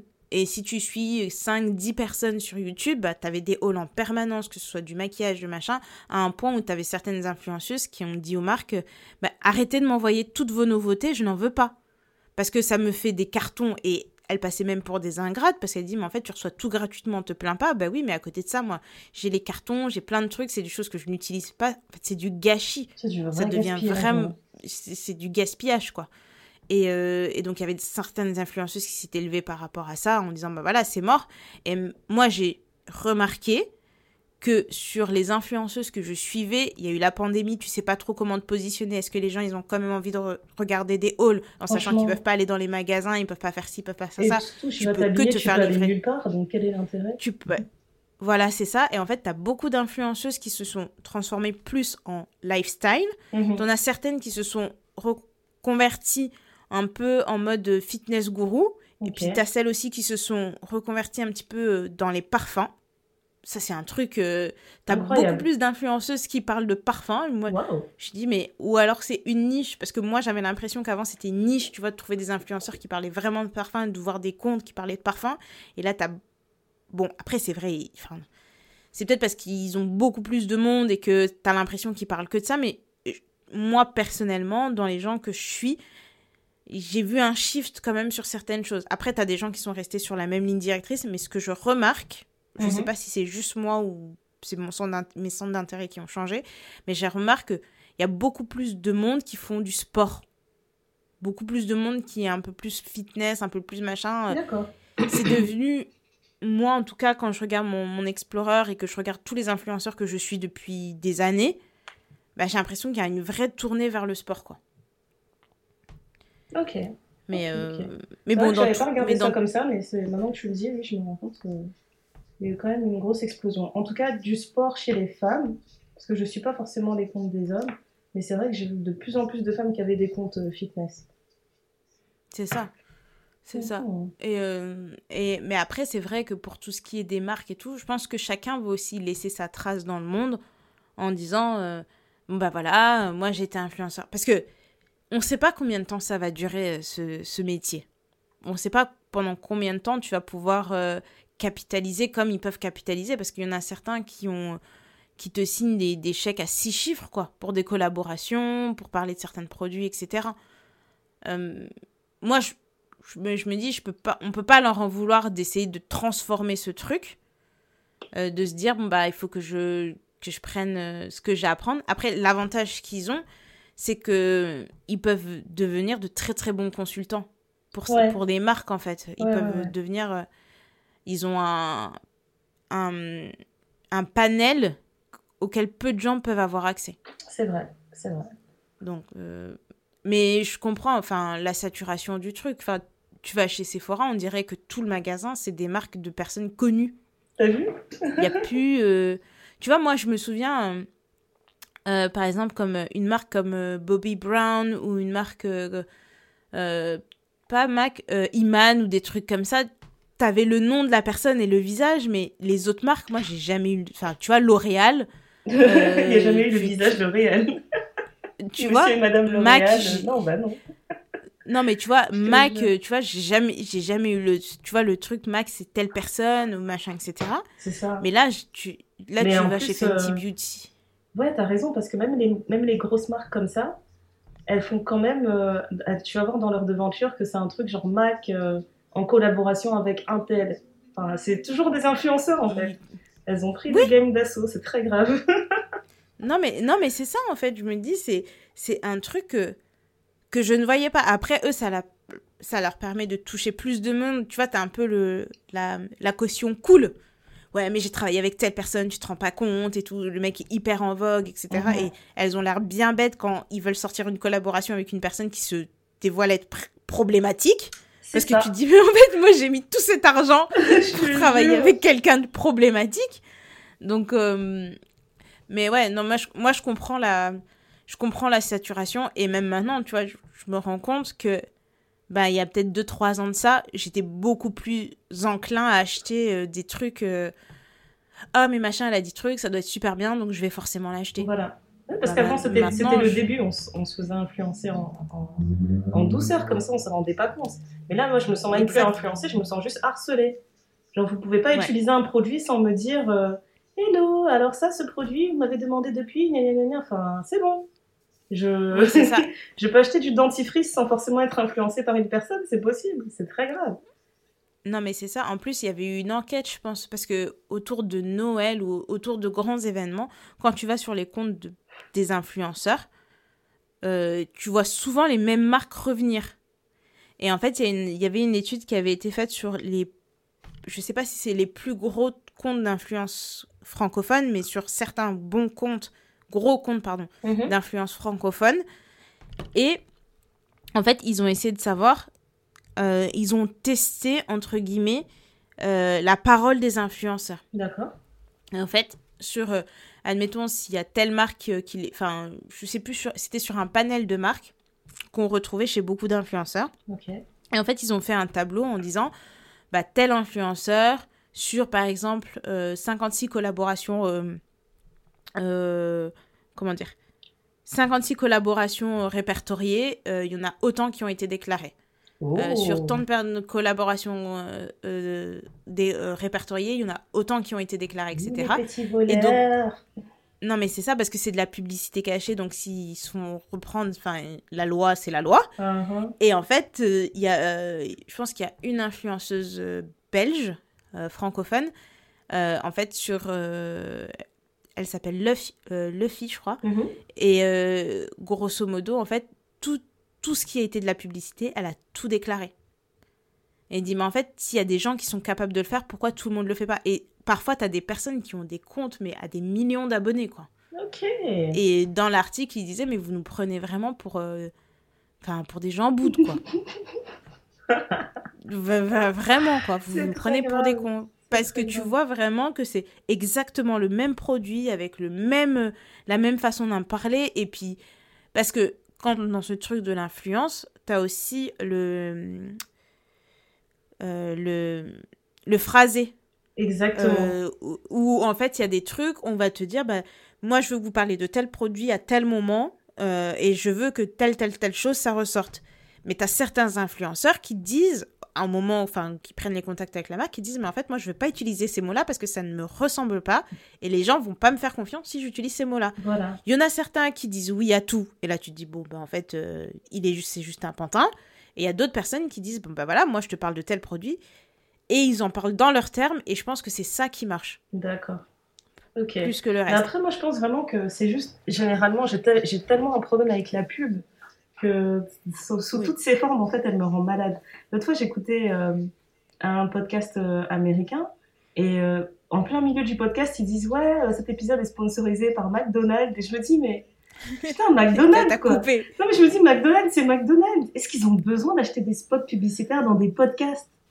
C'est McDonald's. Non, en fait, quel... je vois vraiment pas l'intérêt. Tu sais, dans, le, dans la pub, ils étaient en train de dire, son vous savez, euh, McDonald's, euh, c'est vraiment un endroit sympa pour se réunir en famille, ou juste même si vous avez besoin de faire une petite pause, ou si Quand vous voulez faire du travail, gna, gna, gna, vous pouvez, vous pouvez bénéficier du Wi-Fi chez McDo, genre, genre on sait pas non, mais en fait, moi, je pense qu'ils ont besoin de redorer leur blason face à cette attaque de bio qu'il y a, où tout doit manger, tu dois manger tout ce qui doit être fait maison. Et en plus, il n'y a pas longtemps, euh, c'est pas sorti au cinéma, je pense que c'est sorti sur Canal+. Il y a un film qui est sorti sur euh, McDonald's, en fait, sur l'histoire de McDonald's. D'accord. Et j'ai regardé ça et tu te dis, mais c'est un schéma. En fait, ils vont jamais ne pas avoir d'argent, ces gens. Incroyable. Jamais. Ouais. Incrédible. Incrédible. Non, moi je compte euh, vraiment sur les gens. Euh, je compte sur les influenceurs en fait pour faire preuve d'honnêteté. Moi, je sais que la, seule influenceuse qui, qui blague vraiment pas là-dessus, c'est euh, Jackie Aina, qui est mm. basée aux États-Unis aussi, du coup. elle, quand elle fait des quand elle fait des reviews de produits qu'on lui envoie, si c'est pas bon pour elle, elle le dit, tu vois. Elle va pas être méchante et dire ouais c'est de la merde machin machin, mais elle va te dire clairement ça ça m'a pas plu, ça c'est pas truc, ça on pourrait faire mieux. Et bah, du coup, je pense qu'il y a eu une période où on, lui faisait moins de collaboration parce que les, les marques, ils se disaient, mais cocotte, non, t'as envoyé un truc gratuit, euh, parle bien de nous, tu vois. C'était ça le, c'était ça le deal à la base. Mais elle, elle faisait toujours preuve d'honnêteté et je me dis, bon, une personne comme ça, elle, je peux lui faire confiance quand elle fait euh, de la publicité. Mais en général, oui, comme tu le dis, il y a un phrasé où les gens disent juste euh, toujours la même phrase, là. Ah oui, ça fait un moment que vous me demandez comment je fais pour avoir tel truc. Bah, c'est parce que j'utilise machin machin me permet de garder Non, mais c'est bon. non. Bah, c'est ça. Je vais juste rallumer la télé et regarder les spots publicitaires comme d'habitude, c'est pareil. Ouais, et en parlant de ça, tu vois, même comme on a commencé le propos en disant elles ont toutes des marques de skincare, enfin tout le monde sort dans le skincare, elle, Jackie Aina, elle fait des bougies. Parce qu'elle a dit, bah, moi, moi j'aime bien que ma maison sente bon, j'ai toujours aimé les bougies. Si vous bah me regardez depuis le début, j'ai toujours parlé de bougies. Et ça semble euh, logique parce qu'elle est très parfum, et, ouais, très parfum et bougie. Donc, euh, ouais, ça m'étonnerait pas qu'elle sorte son parfum après. Voilà, tu vois. Donc, euh, mais après, tu vois, c'est, enfin, on dit tout ça, mais tant qu'on n'a pas testé les marques, mhm. je pense que c'est comme toutes les marques. Il y a des produits qui sont très bien. Il y a d'autres produits qui sont pas bien du tout. Parce que je sais que Laurie Harvey, elle était dans la sauce aussi en plus. pas pour sa marque de, de produits pour le visage, là, Mais parce que tout le monde lui demandait, parce qu'il y a eu le Met Gala, tout le monde lui disait, mais comment elle a fait pour avoir ce corps? On comprend pas. Comment tu fais pour moi les abdos. Non, mais tu vois. Et donc, elle a donné son truc. Elle a dit, bah, je consommais 1200 calories par jour. Je faisais deux séances de sport par jour. Je faisais ça, machin, machin. Et les gens commencent à lui dire, mais en fait, on t'a pas demandé de parler. Sois belle et tais-toi. en plus, c'est pas bon de manger si peu. C'est pas bon. Tu donnes vraiment des mauvais conseils aux gens, machin, machin. et tout un. Non, mais tout est passé dans un truc. Je me dis, bon, j'espère que les gens ont quand même l'intelligence de, de se dire que, ok, c'est bon pour elle mais ça ne veut pas dire que ça doit s'appliquer à moi. C'est vrai. Et elle, elle était, elle suivait un objectif, elle fait pas ça toute seule, elle a un, entraîneur, elle a des médecins autour d'elle. Donc, moi, je, je, trouve ça vraiment dommage qu'on mette la responsabilité sur les autres. Si moi, aujourd'hui, je décide de consommer 3000 calories par jour, mais ça me regarde en fait. Ouais. C'est moi. Je vais pas commencer à dire, oui, mais j'ai commencé, j'ai consommé 3000 calories par jour parce que toi tu as dit qu'il fallait consommer 3000 calories par jour et maintenant j'ai du diabète et du cholestérol. Mais il y a tellement de gens qui font ça. C'est pour ça que les influenceuses ça marche. Parce que littéralement, elles vont te dire, dites A, B, C et les gens vont dire, oh, A, B, C. J'avais jamais pensé à dire ça. C'est exactement comme ça que ça marche. Non, mais quand t'as dit ça, j'ai imaginé les mignons. Oui, voilà. Tu vois là J'ai vu les mignons. Ah Tu vois Ou les extraterrestres dans Toy Story, là, qui sont juste là. Ah Ils font tous la même chose. Mais euh, non, mais euh, bref. Pour finir avec euh, mon, ma blague à deux balles, là, sur le skincare. Franchement, est-ce que tu as regardé les produits qu'elle vend, Alicia Keys? Parce que moi, je pense que sa marque, c'est vraiment du gros foutage de gueule. Je pense que c'est du sacré foutage de gueule. Il y a un produit qu'elle vend J'arrive même pas à expliquer ce que c'est. C'est un truc. Tu sais il y a quasiment pas, de pigment dedans. Genre, c'est. C'est trop bizarre. En fait, elle voit une sorte de, de truc euh, qui est censé être un blush crème ou. Oh, purée, je sais pas comment expliquer. Et en gros. J'ai pas regardé ça, Marc. Ouais, Franchement, j'ai pas regardé ça. C'est un produit que tu peux mettre genre comme un baume sur les lèvres ou alors que tu peux utiliser en blush. Mais je te jure que même sur les revues que tu vois sur Instagram. Il faut que je le retrouve quand même. Je vais retrouver l'Instagram, comme ça je vais t'envoyer.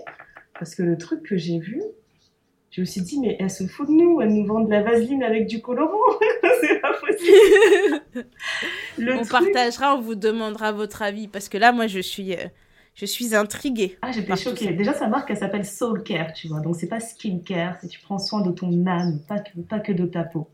C'est ça son, Mais c'est on brand hein, pour Alicia Keys. Tu vois, exactement. Parce que moi, en plus, je me suis dit, mais attends, comment ça, elle va commencer à vendre du make-up alors que elle, ça fait des années qu'elle a dit, je me maquille plus, gna gna gna.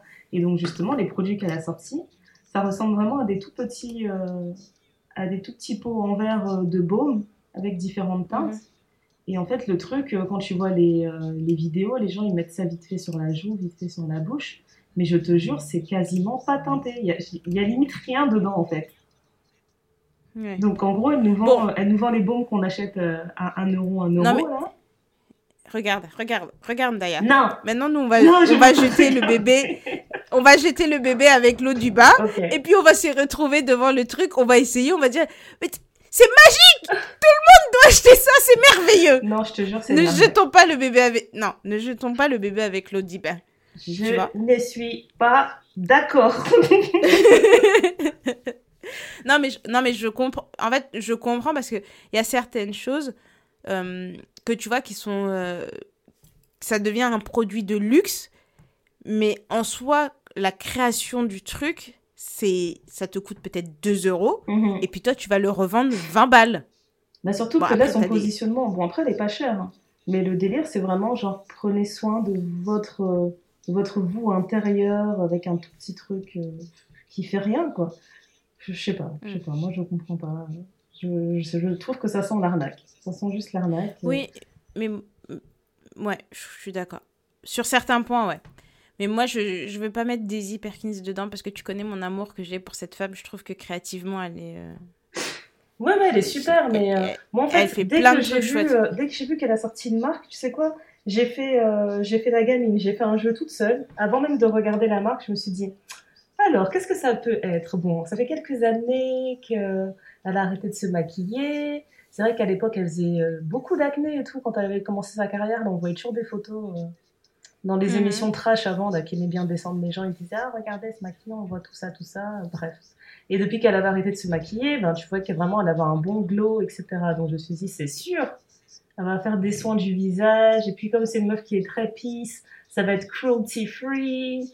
Ça va être. euh, Oui, Elle a un enfant qui s'appelle, free. Non, mais genre, son enfant, il s'appelle Le Caire ou tu vois, un truc comme ça. Donc, je me suis dit, elle va être dans un délire euh, rituel de beauté à l'ancienne. Et son, son slogan, sort, c'est Ancient Beauty Rituals. J'ai explosé de rire. Il s'appelle Egypt, son fils. Ah, Égypte, voilà. Moi, je sais que ça s'appelle Cairo. Non, il s'appelle Égypte, tu vois. Et donc là, elle a fait un Ouais. délire, genre, euh, ouais, rituel de beauté euh, ancestrale, machin, machin, bref. Mais Donc, oui, Mais- c'est ça. moi, oui, moi, ce que je voulais dire, même pas, Alicia Keys, mais Daisy Parkins, l'influenceuse, Mhm. l'américaine. Ouais. Moi, en fait, ce que je- ce que j'apprécie sur sa marque de, de skincare, c'est que c'est pas euh, une grosse production de masse, de, de, de masse Mhm. pardon, et elle lance un produit à la fois. Par exemple, tu vois, euh, Kim Kardashian et euh, Laurie Harvey, elles ont. euh, et je pense que Rihanna avait commencé comme ça. Peut-être que je me trompe. Mais en gros, elles ont fait elle des Elle gammes. a sorti euh, genre deux produits. Après, elle a élargi sa gamme. Pour le skincare, ouais, elle a sorti Oui, mais- deux produits, je crois. Une sorte de kit. euh, C'était pas trois Ouais, un, un truc, un, un truc clé en main, genre tu te laves avec ça, tu utilises ça comme tonique, tu mets ça comme crème. Voilà, c'est ça, un truc comme ça. Voilà, et bah elles, elles ont. Et je pense qu'Alicia Keys, c'est la même chose, c'est. Ils te vendent un kit. Ils te vendent un kit, après peut-être qu'ils élargissent la gamme. Ah, Elle, elle, ce a quand a même fait- une bonne gamme, là. Quand même bien complète. Il y a même une Ouais. bougie dedans. Donc, euh, Mais attends, Kim Kardashian, je pense que c'est un. C'est un truc euh, 10 étapes, ou un- enfin bref, mais c'est un kit quoi. Kim Kardashian, elle est partie à Et- vitesse supérieure, elle est partie sur la beauté coréenne et tout. Direct. Ouais, direct. Parce qu'il n'y a pas de juste milieu et elle veut rester jeune à tout prix. Ouais. Mais tu vois, Daisy, ce qu'elle a fait, c'est que je pense qu'elle a sorti un produit, ensuite elle a lancé un autre produit, ensuite elle a lancé un autre produit, tu vois. Et moi, je trouve ça plus... int- Alors moi, ça me rassure en tant que consommatrice. Mhm. Je me dis, c'est qu'il y a une vraie recherche qui est faite derrière. Et donc, quand elle est sûre d'un truc, elle le lance. Si elle n'est pas sûre, elle le lance pas. Tu vois? Ça, c'est cool. Alors que si tu me donnes tout d'un coup, je me dis, oui, mais à quel, quel moment tu as travaillé pour tout ça? Alors certains, peut-être que c'est une affreuse coïncidence. Ça fait cinq ans qu'ils travaillent sur le truc et tout le monde sort en même temps. Ouais. C'est ouais. possible aussi. C'est possible et, et Ça- dommage. Ouais. Et dommage. Mais tu vois, moi, en tant que consommatrice, je, je, je fais plus confiance à des petites marques qui grandissent au fur et à mesure plutôt que d'avoir tout de suite un énorme truc avec trop de choix parce que je sais pas vers quoi m'orienter, je sais pas quoi choisir, tu vois. Ouais. Mais, Mais bon, ça, c'est mon expérience euh, utilisatrice. justement, parle, qui- parle-nous de ton expérience parce qu'en fait, je, viens- je viens de me rappeler que toi, t'achètes euh, des produits. Euh... T'achètes des produits de beauté d'une influenceuse en fait. Bah, Il y a ça m'est arrivé, que ouais. tu peux nous faire, ouais. Sur euh, la Moi, marque, euh, j'ai oublié comment elle s'appelle la marque, mais la marque de, de Tiny and Brown. Euh, oui, j'achète les produits Japad. Japadé, Japad. pardon. Japadé? Ouais, ok. Oui, Japadé. Euh, oui, oui, j'achète leur, j'achète leur savon noir. J'avais acheté le, le sapo qui nous permet de nous frotter bien, bien comme il faut. Mhm. Euh, je sais qu'ils avaient lancé d'été. Euh, Qu'est-ce que j'avais acheté? J'avais acheté un, un foulard pour les cheveux. Euh, moi, personnellement, je trouve que esthétiquement, la marque, elle me plaît énormément. Je pense Ouais. que, enfin, visuellement, je trouve ça ouf. Euh, après, ils ne sont pas du tout dans le, dans le trip Asos Amazon où tu commandes aujourd'hui, t'es livré dans deux jours. C'est vraiment. euh, En fait, moi, ça me rassure d'avoir un peu de saisonnalité sur les produits et que parfois il y ait des ruptures de stock. D'accord. Parce que quand tu. En fait, quand tu achètes un produit, le, le, le produit, il a une durée de vie une fois qu'il a été produit. D'accord. Et, euh, et donc, euh, parfois, tu vas avoir une durée de vie de. une date limite d'utilisation de 18 mois, de 24 mois, ou des choses comme ça. Donc, une fois que le produit il est sorti de l'usine et qu'il a été fermé, machin, il faut l'utiliser dans les 24 mois. Et souvent, sur les produits, derrière, tu vas avoir. euh, je sais plus c'est quel symbole, mais en un gros, c'est comme si tu symbole qui avais ouvert un. euh, à une sorte de cylindre et t'as écrit euh, 6M ou 12M ou, tu vois, pour le nom de Voilà, mois, tu peux un- l'utiliser. Voilà, exactement. Et tout ça, c'est pris en considération. Euh, du coup, moi, quand je préfère avoir un produit qui est en rupture de stock et j'attends qu'il qu'il revienne et je sais que c'est un truc frais, que c'est bien fait, etc., plutôt que de, de tout le temps trop en avoir parce que après tu, tu te retrouves avec parfois des produits qui sont euh, il y a de la séparation, les odeurs changent, les Mhm. principes actifs changent, etc. Euh, donc voilà. Mais après, euh, enfin, Japadé, c'est une marque très naturelle. Ok. C'est très très naturel. Donc moi j'avais, enfin j'ai testé les savons noirs et j'ai testé. ils ont pendant un temps ils avaient un sur le site ils avaient un trio donc un savon un savon à base d'hibiscus, Mhm. Un savon noir et un savon, euh, enfin le savon noir classique et un savon ammoniaqué je crois que ça, que ça se dit comme ça. Et, euh, et ben voilà, moi, moi je trouve que les produits sont de qualité. Enfin, mon savon noir, si, euh, enfin, quand je vois qu'il y a du stock, je fais mon stock. Euh, tu vois, je- au lieu d'en commander un, je vais peut-être en commander deux, trois parce que j'aime bien en avoir un peu plus. Ouais. Je trouve que c'est de qualité et ils grandissent bah, tout doucement. Et il y a, enfin, si tu suis ce qu'elle dit, c'est que bah, leur marque, c'est eux-mêmes qui font de tout de A à Z, quoi. Ça, c'est Euh, c'est sour- c'est sourcé, je... c'est sourcé en Afrique. Dans quel pays? Je pense qu'il y a le Ghana et euh, au- d'autres pays. Bon, je ne vais pas dire de bêtises parce que bon, voilà. Mais, euh, mais tu vois, moi j'aime bien euh, cette démarche. tu suis le truc de la source à l'arrivée. J'aime bien ça. Ouais, c'est cool ça. Mais après, j'ai aussi dit pas, que c'est pas le délire de tout le monde, mais je te comprends. ouais.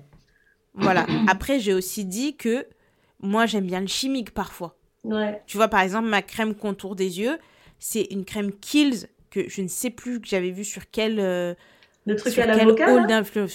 Le truc à l'avocat, ouais. Ouais. Que, que j'avais vu sur une influenceuse qui en parlait, je sais plus pourquoi. Je l'avais testé parce qu'avant ça, j'ai utilisé une autre crème que j'ai arrêté d'utiliser parce que celle-là est révolutionnaire. Et j'ai beau tester plein d'autres trucs, mais je reviens toujours à cette crème parce que je trouve que c'est celle qui me convient le mieux. Mais ça aussi, je pense que je l'ai acheté parce que je l'ai vu sur un truc d'une influenceuse que je suivais. D'accord. Donc, euh, oui, enfin, comme tout le monde, hein, j'ai été influencée pour acheter que ce soit des fringues ou des produits de beauté. Et il y en a certains qui sont devenus mais, des trucs iconiques, quoi.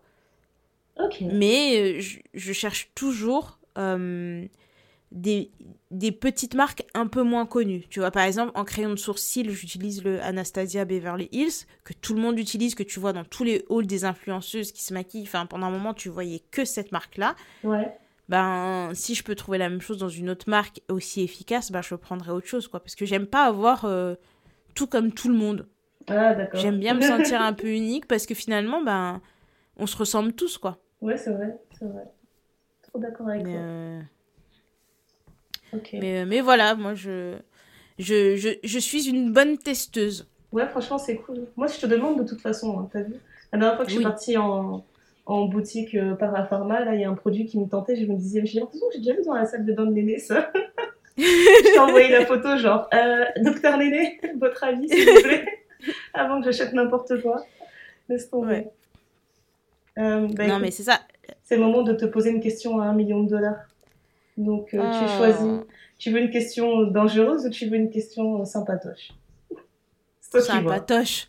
Ah, t'es Sympatoche. nul Tu vois les gens avec qui Non, on jamais pas- jouer à Non, non, non. Action non, non, non. Vérité, Ah, nul Alors moi, action vérité, je suis toujours preneuse. Mais là, tu l'as dit avec un petit air de malice. Bah, je ça me dis, l'idée du jeu oh. Je me dis, si j'accepte la question dangereuse, personne va être à l'aise aujourd'hui. Ok. Bon, la question plus safe. un million de dollars. C'est quoi ton moment self-care le plus insolite? Le plus insolite. Donc, ça veut dire que tu vas pas me dire mon self-care, c'est prendre un bain. C'est basique. C'est quoi ton truc le plus insolite? Hmm. Le truc le plus insolite. euh, Euh, Je vais prendre euh, Alors- l'appel d'un ami, s'il vous plaît.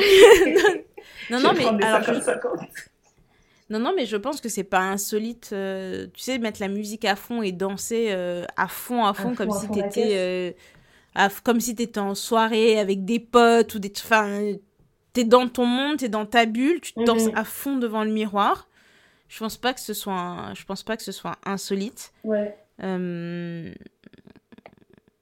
Ou alors quand tu, quand je garde mes neveux et nièces ou les enfants d'amis ou je sais pas quoi et que tu leur interdis de manger des bonbons mais ils te font craquer et que toi tu vas manger un bonbon en scred, t'es là. Oh, Qu'est-ce que c'est bon? Qu'est-ce que c'est bon? Euh, Je te jure. euh, voilà, mais après, je j'ai pas l'impression d'avoir un des moments euh, très bizarres. Il faut que je réfléchisse, mais bah, ouais, ouais. j'ai l'impression d'être basique. pas du tout. Non, Il mais... doit bien y avoir un truc non, mais... qui sort des codes dans ton self-care, je sais pas moi. C'est un moment self-care quand tu te fais tatouer? Je sais pas, quand tu te fais percer? Bah, je sais pas si, du si c'est du self-care. Bon, déjà, un piercing, c'est tellement rapide. Ouais. Euh, je, mais je toi et ton personne, vous racontez vos vies, tout ça, donc je sais pas. Mais oui, mais oui. C'est un ah, moment où tu peux, tu peux carrément aller là-bas et prendre le thé, tu vois, avec ton personne. Ah non, mais je l'aime trop. D'ailleurs, tu me fais penser la prochaine fois que je vais le voir, je vais lui apporter un cadeau. Ah, tu vois. Il y a deux secondes, t'as dit un piercing, c'est rapide. non, mais c'est rapide, mais c'est vrai que moi, ce que je trouve ouf, c'est que je pense qu'il est toujours blindé. Mhm. Euh, il y a toujours du monde, t'es obligé de prendre rendez-vous, même juste pour un changement de bijoux ou quoi que ce soit. Enfin, tu peux pas arriver comme ça. Coucou, est-ce que tu peux t'occuper de moi? Mais il se souvient de tout le monde. Et il te dit, mais la dernière fois qu'on s'est vu, tu m'as dit ça, ça. C'est un peu comme un docteur. Ouais. Tu vois, le médecin, ton médecin généraliste, t'es pas, son, enfin, t'es pas ta, sa seule patiente, hein, mais il se souvient de toi et de ce que tu lui racontes. Donc, Eh ben, euh, cool. et lui, il prend pas de notes. Il prend pas de notes. Il a pas de dossier. euh. Je te jure. Mais il s'en rappelle. euh, C'est très bien. il s'en rappelle. Mais ouais, peut-être que ouais, me faire percer, me faire tatouer, c'est peut-être des moments self-care, des moments où. Parce que je le fais pour moi, effectivement, et pas pour les autres, ouais. Voilà, très bien. Voilà, t'as répondu à une question safe, t'es fière de toi? Bah, je peux te la retourner, ta question. Ouais, écoute, euh, moi j'ai pas peur, action, vérité, qu'est-ce que tu veux que je te dise? Non, moi, c'est- le truc le, le plus insolite, ce serait vraiment manger en cachette. Après, je sais pas si c'est en cachette, mais manger quand je suis toute seule, j'aime trop ça. Tu vois, les, co- les collègues euh, qui aiment bien me dire Mais tu vas où pour la pause déj? Mais viens, on fait la pause déj ensemble. Je sais qu'il y a toujours des collègues qui aiment bien faire leur pause déj tous les jours en équipe. Alors que moi, mon petit plaisir, c'est vraiment de partir dans un resto euh, pendant ma pause déj, me mettre à ma petite table toute seule, manger mon truc. Personne ne me parle, on me fout la paix. Et je suis trop Mm. bien. Je suis juste trop bien. Ouais. Ouais, je suis d'accord. J'ai appris à aimer euh, ça. Ouais, c'est juste. euh, Non, j'aime trop. Ça me fait vraiment une pause dans la journée et après, je peux retourner affronter euh, la jungle du travail, là où tout le monde te pose des questions pour un oui ou pour un non, on t'envoie des mails débiles, etc. Enfin, voilà. Ça, c'est mon truc. J'aime bien aussi. euh, Ça, c'est mes préférés vraiment, c'est dormir la journée. J'ai l'impression que ça a, une- ça a un autre goût, dormir dans la journée. Surtout une journée de la, Ouais, je- la- un jour de la semaine, genre pas le week-end. Dans la Ouais, mais semaine, comme ça, j'aime tu pas dors à dormir. midi. Oh, je te jure, toi, tu dors pas assez. C'est vraiment le jour et la nuit, toi et moi, en fait. Là-dessus, c'est abusé. Moi, avoir l'occasion de faire une petite sieste comme ça à midi, là, et savoir qu'il y a des gens qui charbonnent, c'est trop doux. Trop doux. Oh là là. Ça a un autre goût. Et après, vraiment, le dernier truc, bah, ce serait grave le masturber. hein. Ouais. Self-care euh, classique. Je me dis, Oui, mais ça, c'est euh, pour tout le monde. Ouais, je sais pas si c'est insolite ou pas, mais je me dis, euh, enfin, tu vois, comme je me dis, self-care, c'est plus des trucs où tu, où tu te bichonnes. Ben, moi, me bichonner, c'est plus me masturber que, que faire toute ma skincare routine, ou faire les ongles, etc. Ah non, moi, me bichonner, euh, Barbie girl, hein. Barbie, girl. Je... Je, je vais mettre mes huiles et je vais passer le rouleau comme ça en faisant les gestes des beautés. Mais tu vois, franchement, j'aimerais trop être comme ça. Parce que tous les gestes qui sont censés être des gestes de soin, c'est des gestes, ça me fatigue, j'ai l'impression de faire une tâche euh, ménagère. C'est pas normal. Ah, Tu vois, c'est Ah quelque oui. chose pour prendre soin de mon corps ou ce genre de choses, ça m'énerve. Je dois faire des notes. Je me fais une note, genre Ah ouais. aujourd'hui c'est le jour où il faut faire ton gommage. Aujourd'hui c'est le jour Non, mais- où. euh, tu sais, dans mon agenda, j'ai des, j'ai des notifications rappels toutes les trois semaines pour faire mes aisselles. ah oui. Non mais, non, mais j'y tu... penserais même pas. C'est grave. non, mais, tu... mais tu vois, quand moi je découche et que c'est imprévu, Ouais. je suis dans le mal. Je vais dormir, j'ai dit, mais je sais pas, Tu avec ta valise de, Comment de skincare. Tu te dis, non, moi aussi, oui. Ah Non, mais je te comprends. même si, même, même si j'ai diminué mon truc, je trouve qu'il y a un côté, tu sais, quand tu as passé ta journée à travailler, à suer, les odeurs, les transports, quand tu rentres chez toi, tu prends ta douche, Mhm. tu, te- tu vois l'eau sale qui part. My et tu te dis, ah, et là, tu te- là. exactement, tu mets tes crèmes, tu mets tes huiles, t'es toute glowy comme ça, t'es là. Oui, voilà, c'est ça. Ça, c'est la vie. Mais c'est ça qui m'énerve. Je... Franchement, j'aimerais trop être comme ça. Parce que moi, ah, je le fais. Toujours été... Mais quand je le fais, déjà, avant de le faire pendant un quart d'heure, je me dis, allez, tu vas le faire, ça va être rapide, t'inquiète. Pan, tu rentres dans la douche, pan, pan. Et quand je suis en train de le faire sous la douche, je me dis, bon, c'est bon, ça fait cinq minutes là, finissons-en. Ouais, après, ça peut être hyper. Ça, ça peut être hyper rapide, tu vois. Mais regarde, quand je suis avec euh, quand tu me laissais tes enfants et que je les gardais et tout que je leur donnais leur bain que tu les récupérais le soir tu me disais quoi? Tu dis bah ça ah, se voit que c'est toi qui leur as donné le bain. Parce que moi je frotte jusque derrière les oreilles comme tous les jours. Et après je mets crème. Et après je mets crème et huile. Il y a personne qui va être et ils sont tout huileux. Mais on met des chaussettes. on met des chaussettes. Tu sais, les enfants que tu vois sur la photo de classe, là, qui, sont, qui ont un glow. c'est comme ça que moi, je les envoie. Tous les jours. C'est trop ça. Tous les jours. Ouais, il faut que je prenne cette habitude. Mais vraiment, le truc, euh, le truc que j'ai kiffé, en fait, que je trouve vraiment insolite par rapport à la masturbation, c'est que, c'est avoir, euh, euh, avoir des rapports sexuels, c'est une chose. Mais mm-hmm. à me masturber, je te jure, ça me donne un glow le lendemain. J'ai un glow différent le lendemain. Tout le monde va me dire Ah, t'as bonne mine, tout ça. Ah, c'est pas pareil. Mais parce que, parce que tu te connais. Alors que quand tu fais entrer une tierce personne dans l'équation, la tierce personne, elle a beau te connaître, elle te connaît pas comme toi tu te connais. c'est pour ça. C'est trop drôle. Surtout que moi, si je me dis, je vais faire ça, je me dis, bon, alors, 5 minutes, c'est plié, tu vois. En 5 minutes, c'est plié, c'est efficace, et puis on va dormir. Et le lendemain, je me réveille et je touche ma peau, je me dis, waouh, douce comme une peau de bébé. Ça ne rate jamais. C'est mon meilleur euh, atout skincare. Franchement, euh, voilà. Mais les filles, partagez-nous votre atout, vos atouts skincare, parce que là, nous, du coup, J'avoue, j'avoue. D'ailleurs, il serait temps qu'on fasse un petit truc là sur nos réseaux pour parler de nos routines. Ce serait cool. oui, laisse-moi recharger quelques-uns de mes produits qui sont terminés. Ouais. Et, euh, et après, euh, go, go, go. Super. Ben voilà. Est-ce que tu as des trucs euh, que tu voudrais recommander à écouter, à lire, à suivre, un truc à faire? Ben, moi, j'aime bien, et je pense qu'on est toutes les deux, on aime bien les, les Tiny Desk. Yes. Je trouve que ce sont des concerts merveilleux. Euh, voilà, sais que NPR, là, c'est un truc, c'est du service public. C'est service Sérieux? public des États-Unis. Non, mais franchement, c'est pas une dinguerie. Non, mais la qualité du truc. Tu vois? Enfin, celui de Burna Boy, je l'écoute.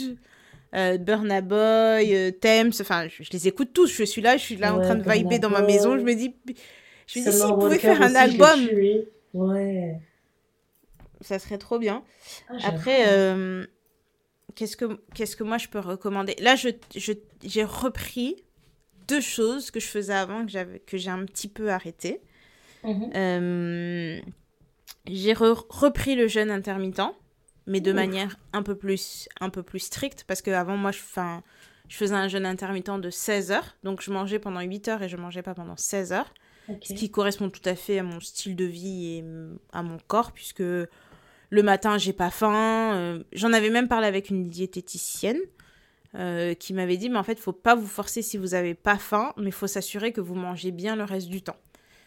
Euh, donc, ça, c'était pour moi, pour ma part, et pour aussi pour...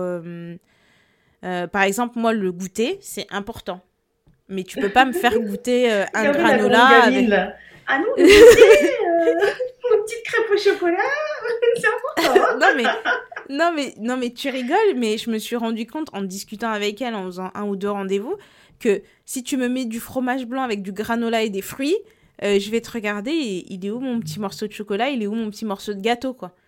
Donc euh, tu te dis, bon, bah, on va faire un peu des deux. Il faut, ou même, par exemple, le midi, c'est important que je finisse mon repas sur une touche sucrée. Parce que sinon, je serais là, genre, mais il manque un truc. Et euh, j'ai besoin d'un un petit truc, que ce soit un petit carré de chocolat ou un petit truc, enfin bref, peu importe. Donc, euh, je reconnais mes habitudes et j'ai aussi remarqué que, bon, bah, syndrome prémenstruel, je suis vraiment euh, une fille basique. J'ai vraiment des envies, c'est toujours la même chose. je te Il faut que je. J'ai même bonbons. C'est abusé. Tu sais que c'est la période qui arrive, je sais dans le. Enfin voilà, tout ça. Donc, j'ai là, j'ai retéléchargé une application parce que Avant, je le faisais comme ça, je m'en rendais même, même pas compte. Mhm. Mais ces derniers, cette dernière année, j'ai remarqué que j'avais peut-être un peu plus de mal à le faire et que le fait d'avoir une application euh, avec où tu vois le goal que tu t'es fixé en te disant bah, là je vais me coucher, je vais pas manger avant demain 13h, le fait de voir qu'il te reste qu'une heure avant de pouvoir manger, ça motive un peu plus et après, et après ça redevient une habitude complètement naturelle. Euh, ouais, tout ça pour dire que j'avais cette habitude-là que je ne fais plus et là je, je reprends. Et euh, je teste, je, me- je me donne jusqu'à la fin de l'été avant de savoir si euh, ça vaut la peine ou pas, mais d'avoir un, un truc qui, qui traque un peu mes, mes habitudes. Euh, par exemple, je vais me forcer à boire euh, 2 litres d'eau, je vais me forcer à lire un livre par Ouh. mois. Ça- Parce que, ou- tu vois, enfin, des, des petites habitudes comme ça, je vais pas me mettre trop de pression, par exemple, où je vais me dire, faut que j'aille au sport 7 jours par semaine ou 4 jours par semaine, euh, non. Mais commencer par des petites choses et euh, augmenter au fur et à mesure. Je me laisse 3, mois pour tester et voir si. Enfin, que cette partie-là de suivi des, des habitudes. Euh, le, le jeûne intermittent, je sais que c'est quelque chose qui fonctionne bien pour moi et ça me, ça me faisait même beaucoup de bien. Donc euh, euh, voilà. Mais me dire, bah, par exemple, je vais lire un livre par mois.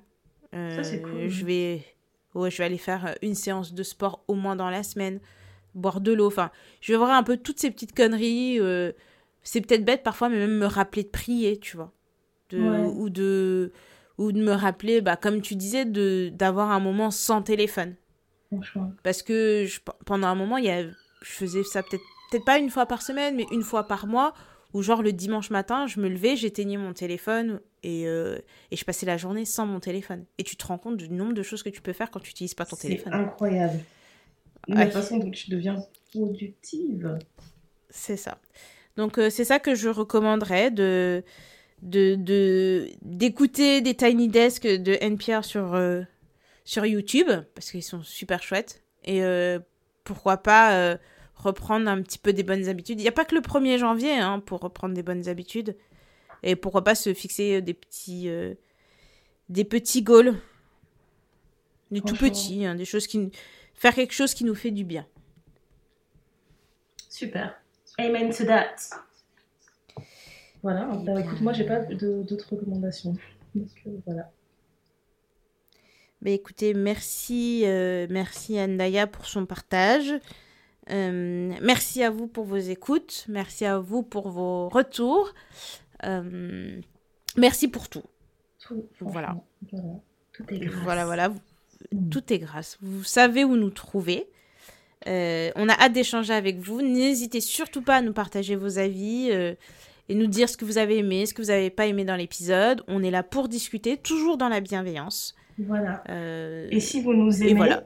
Prenez le temps de, nous, de vous abonner à, à nos pages sur les différents sites de streaming, donc pas seulement sur Instagram et Twitter, mais sur Spotify, sur SoundCloud, sur euh, Apple Podcast. Prenez le temps vraiment d'appuyer sur le petit bouton follow, suivre, et surtout, ajoutez-nous une bonne note.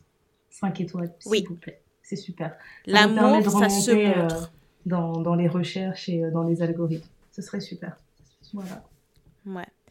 Eh bien, très bien. C'était le thé noir avec Ndaya et Néné. On vous embrasse très très fort et à très bientôt. Bonne soirée, bonne, journée. soirée, bye. I said five in the morning. I wake up to five for my yearnings. The fear in my mind is a warning. Pray to the one you're relying. I've been wandering all day. I tried to be fine, but I can't be. The noise in my mind wouldn't leave me. Trying to get by, but I'm burning. I'm behind my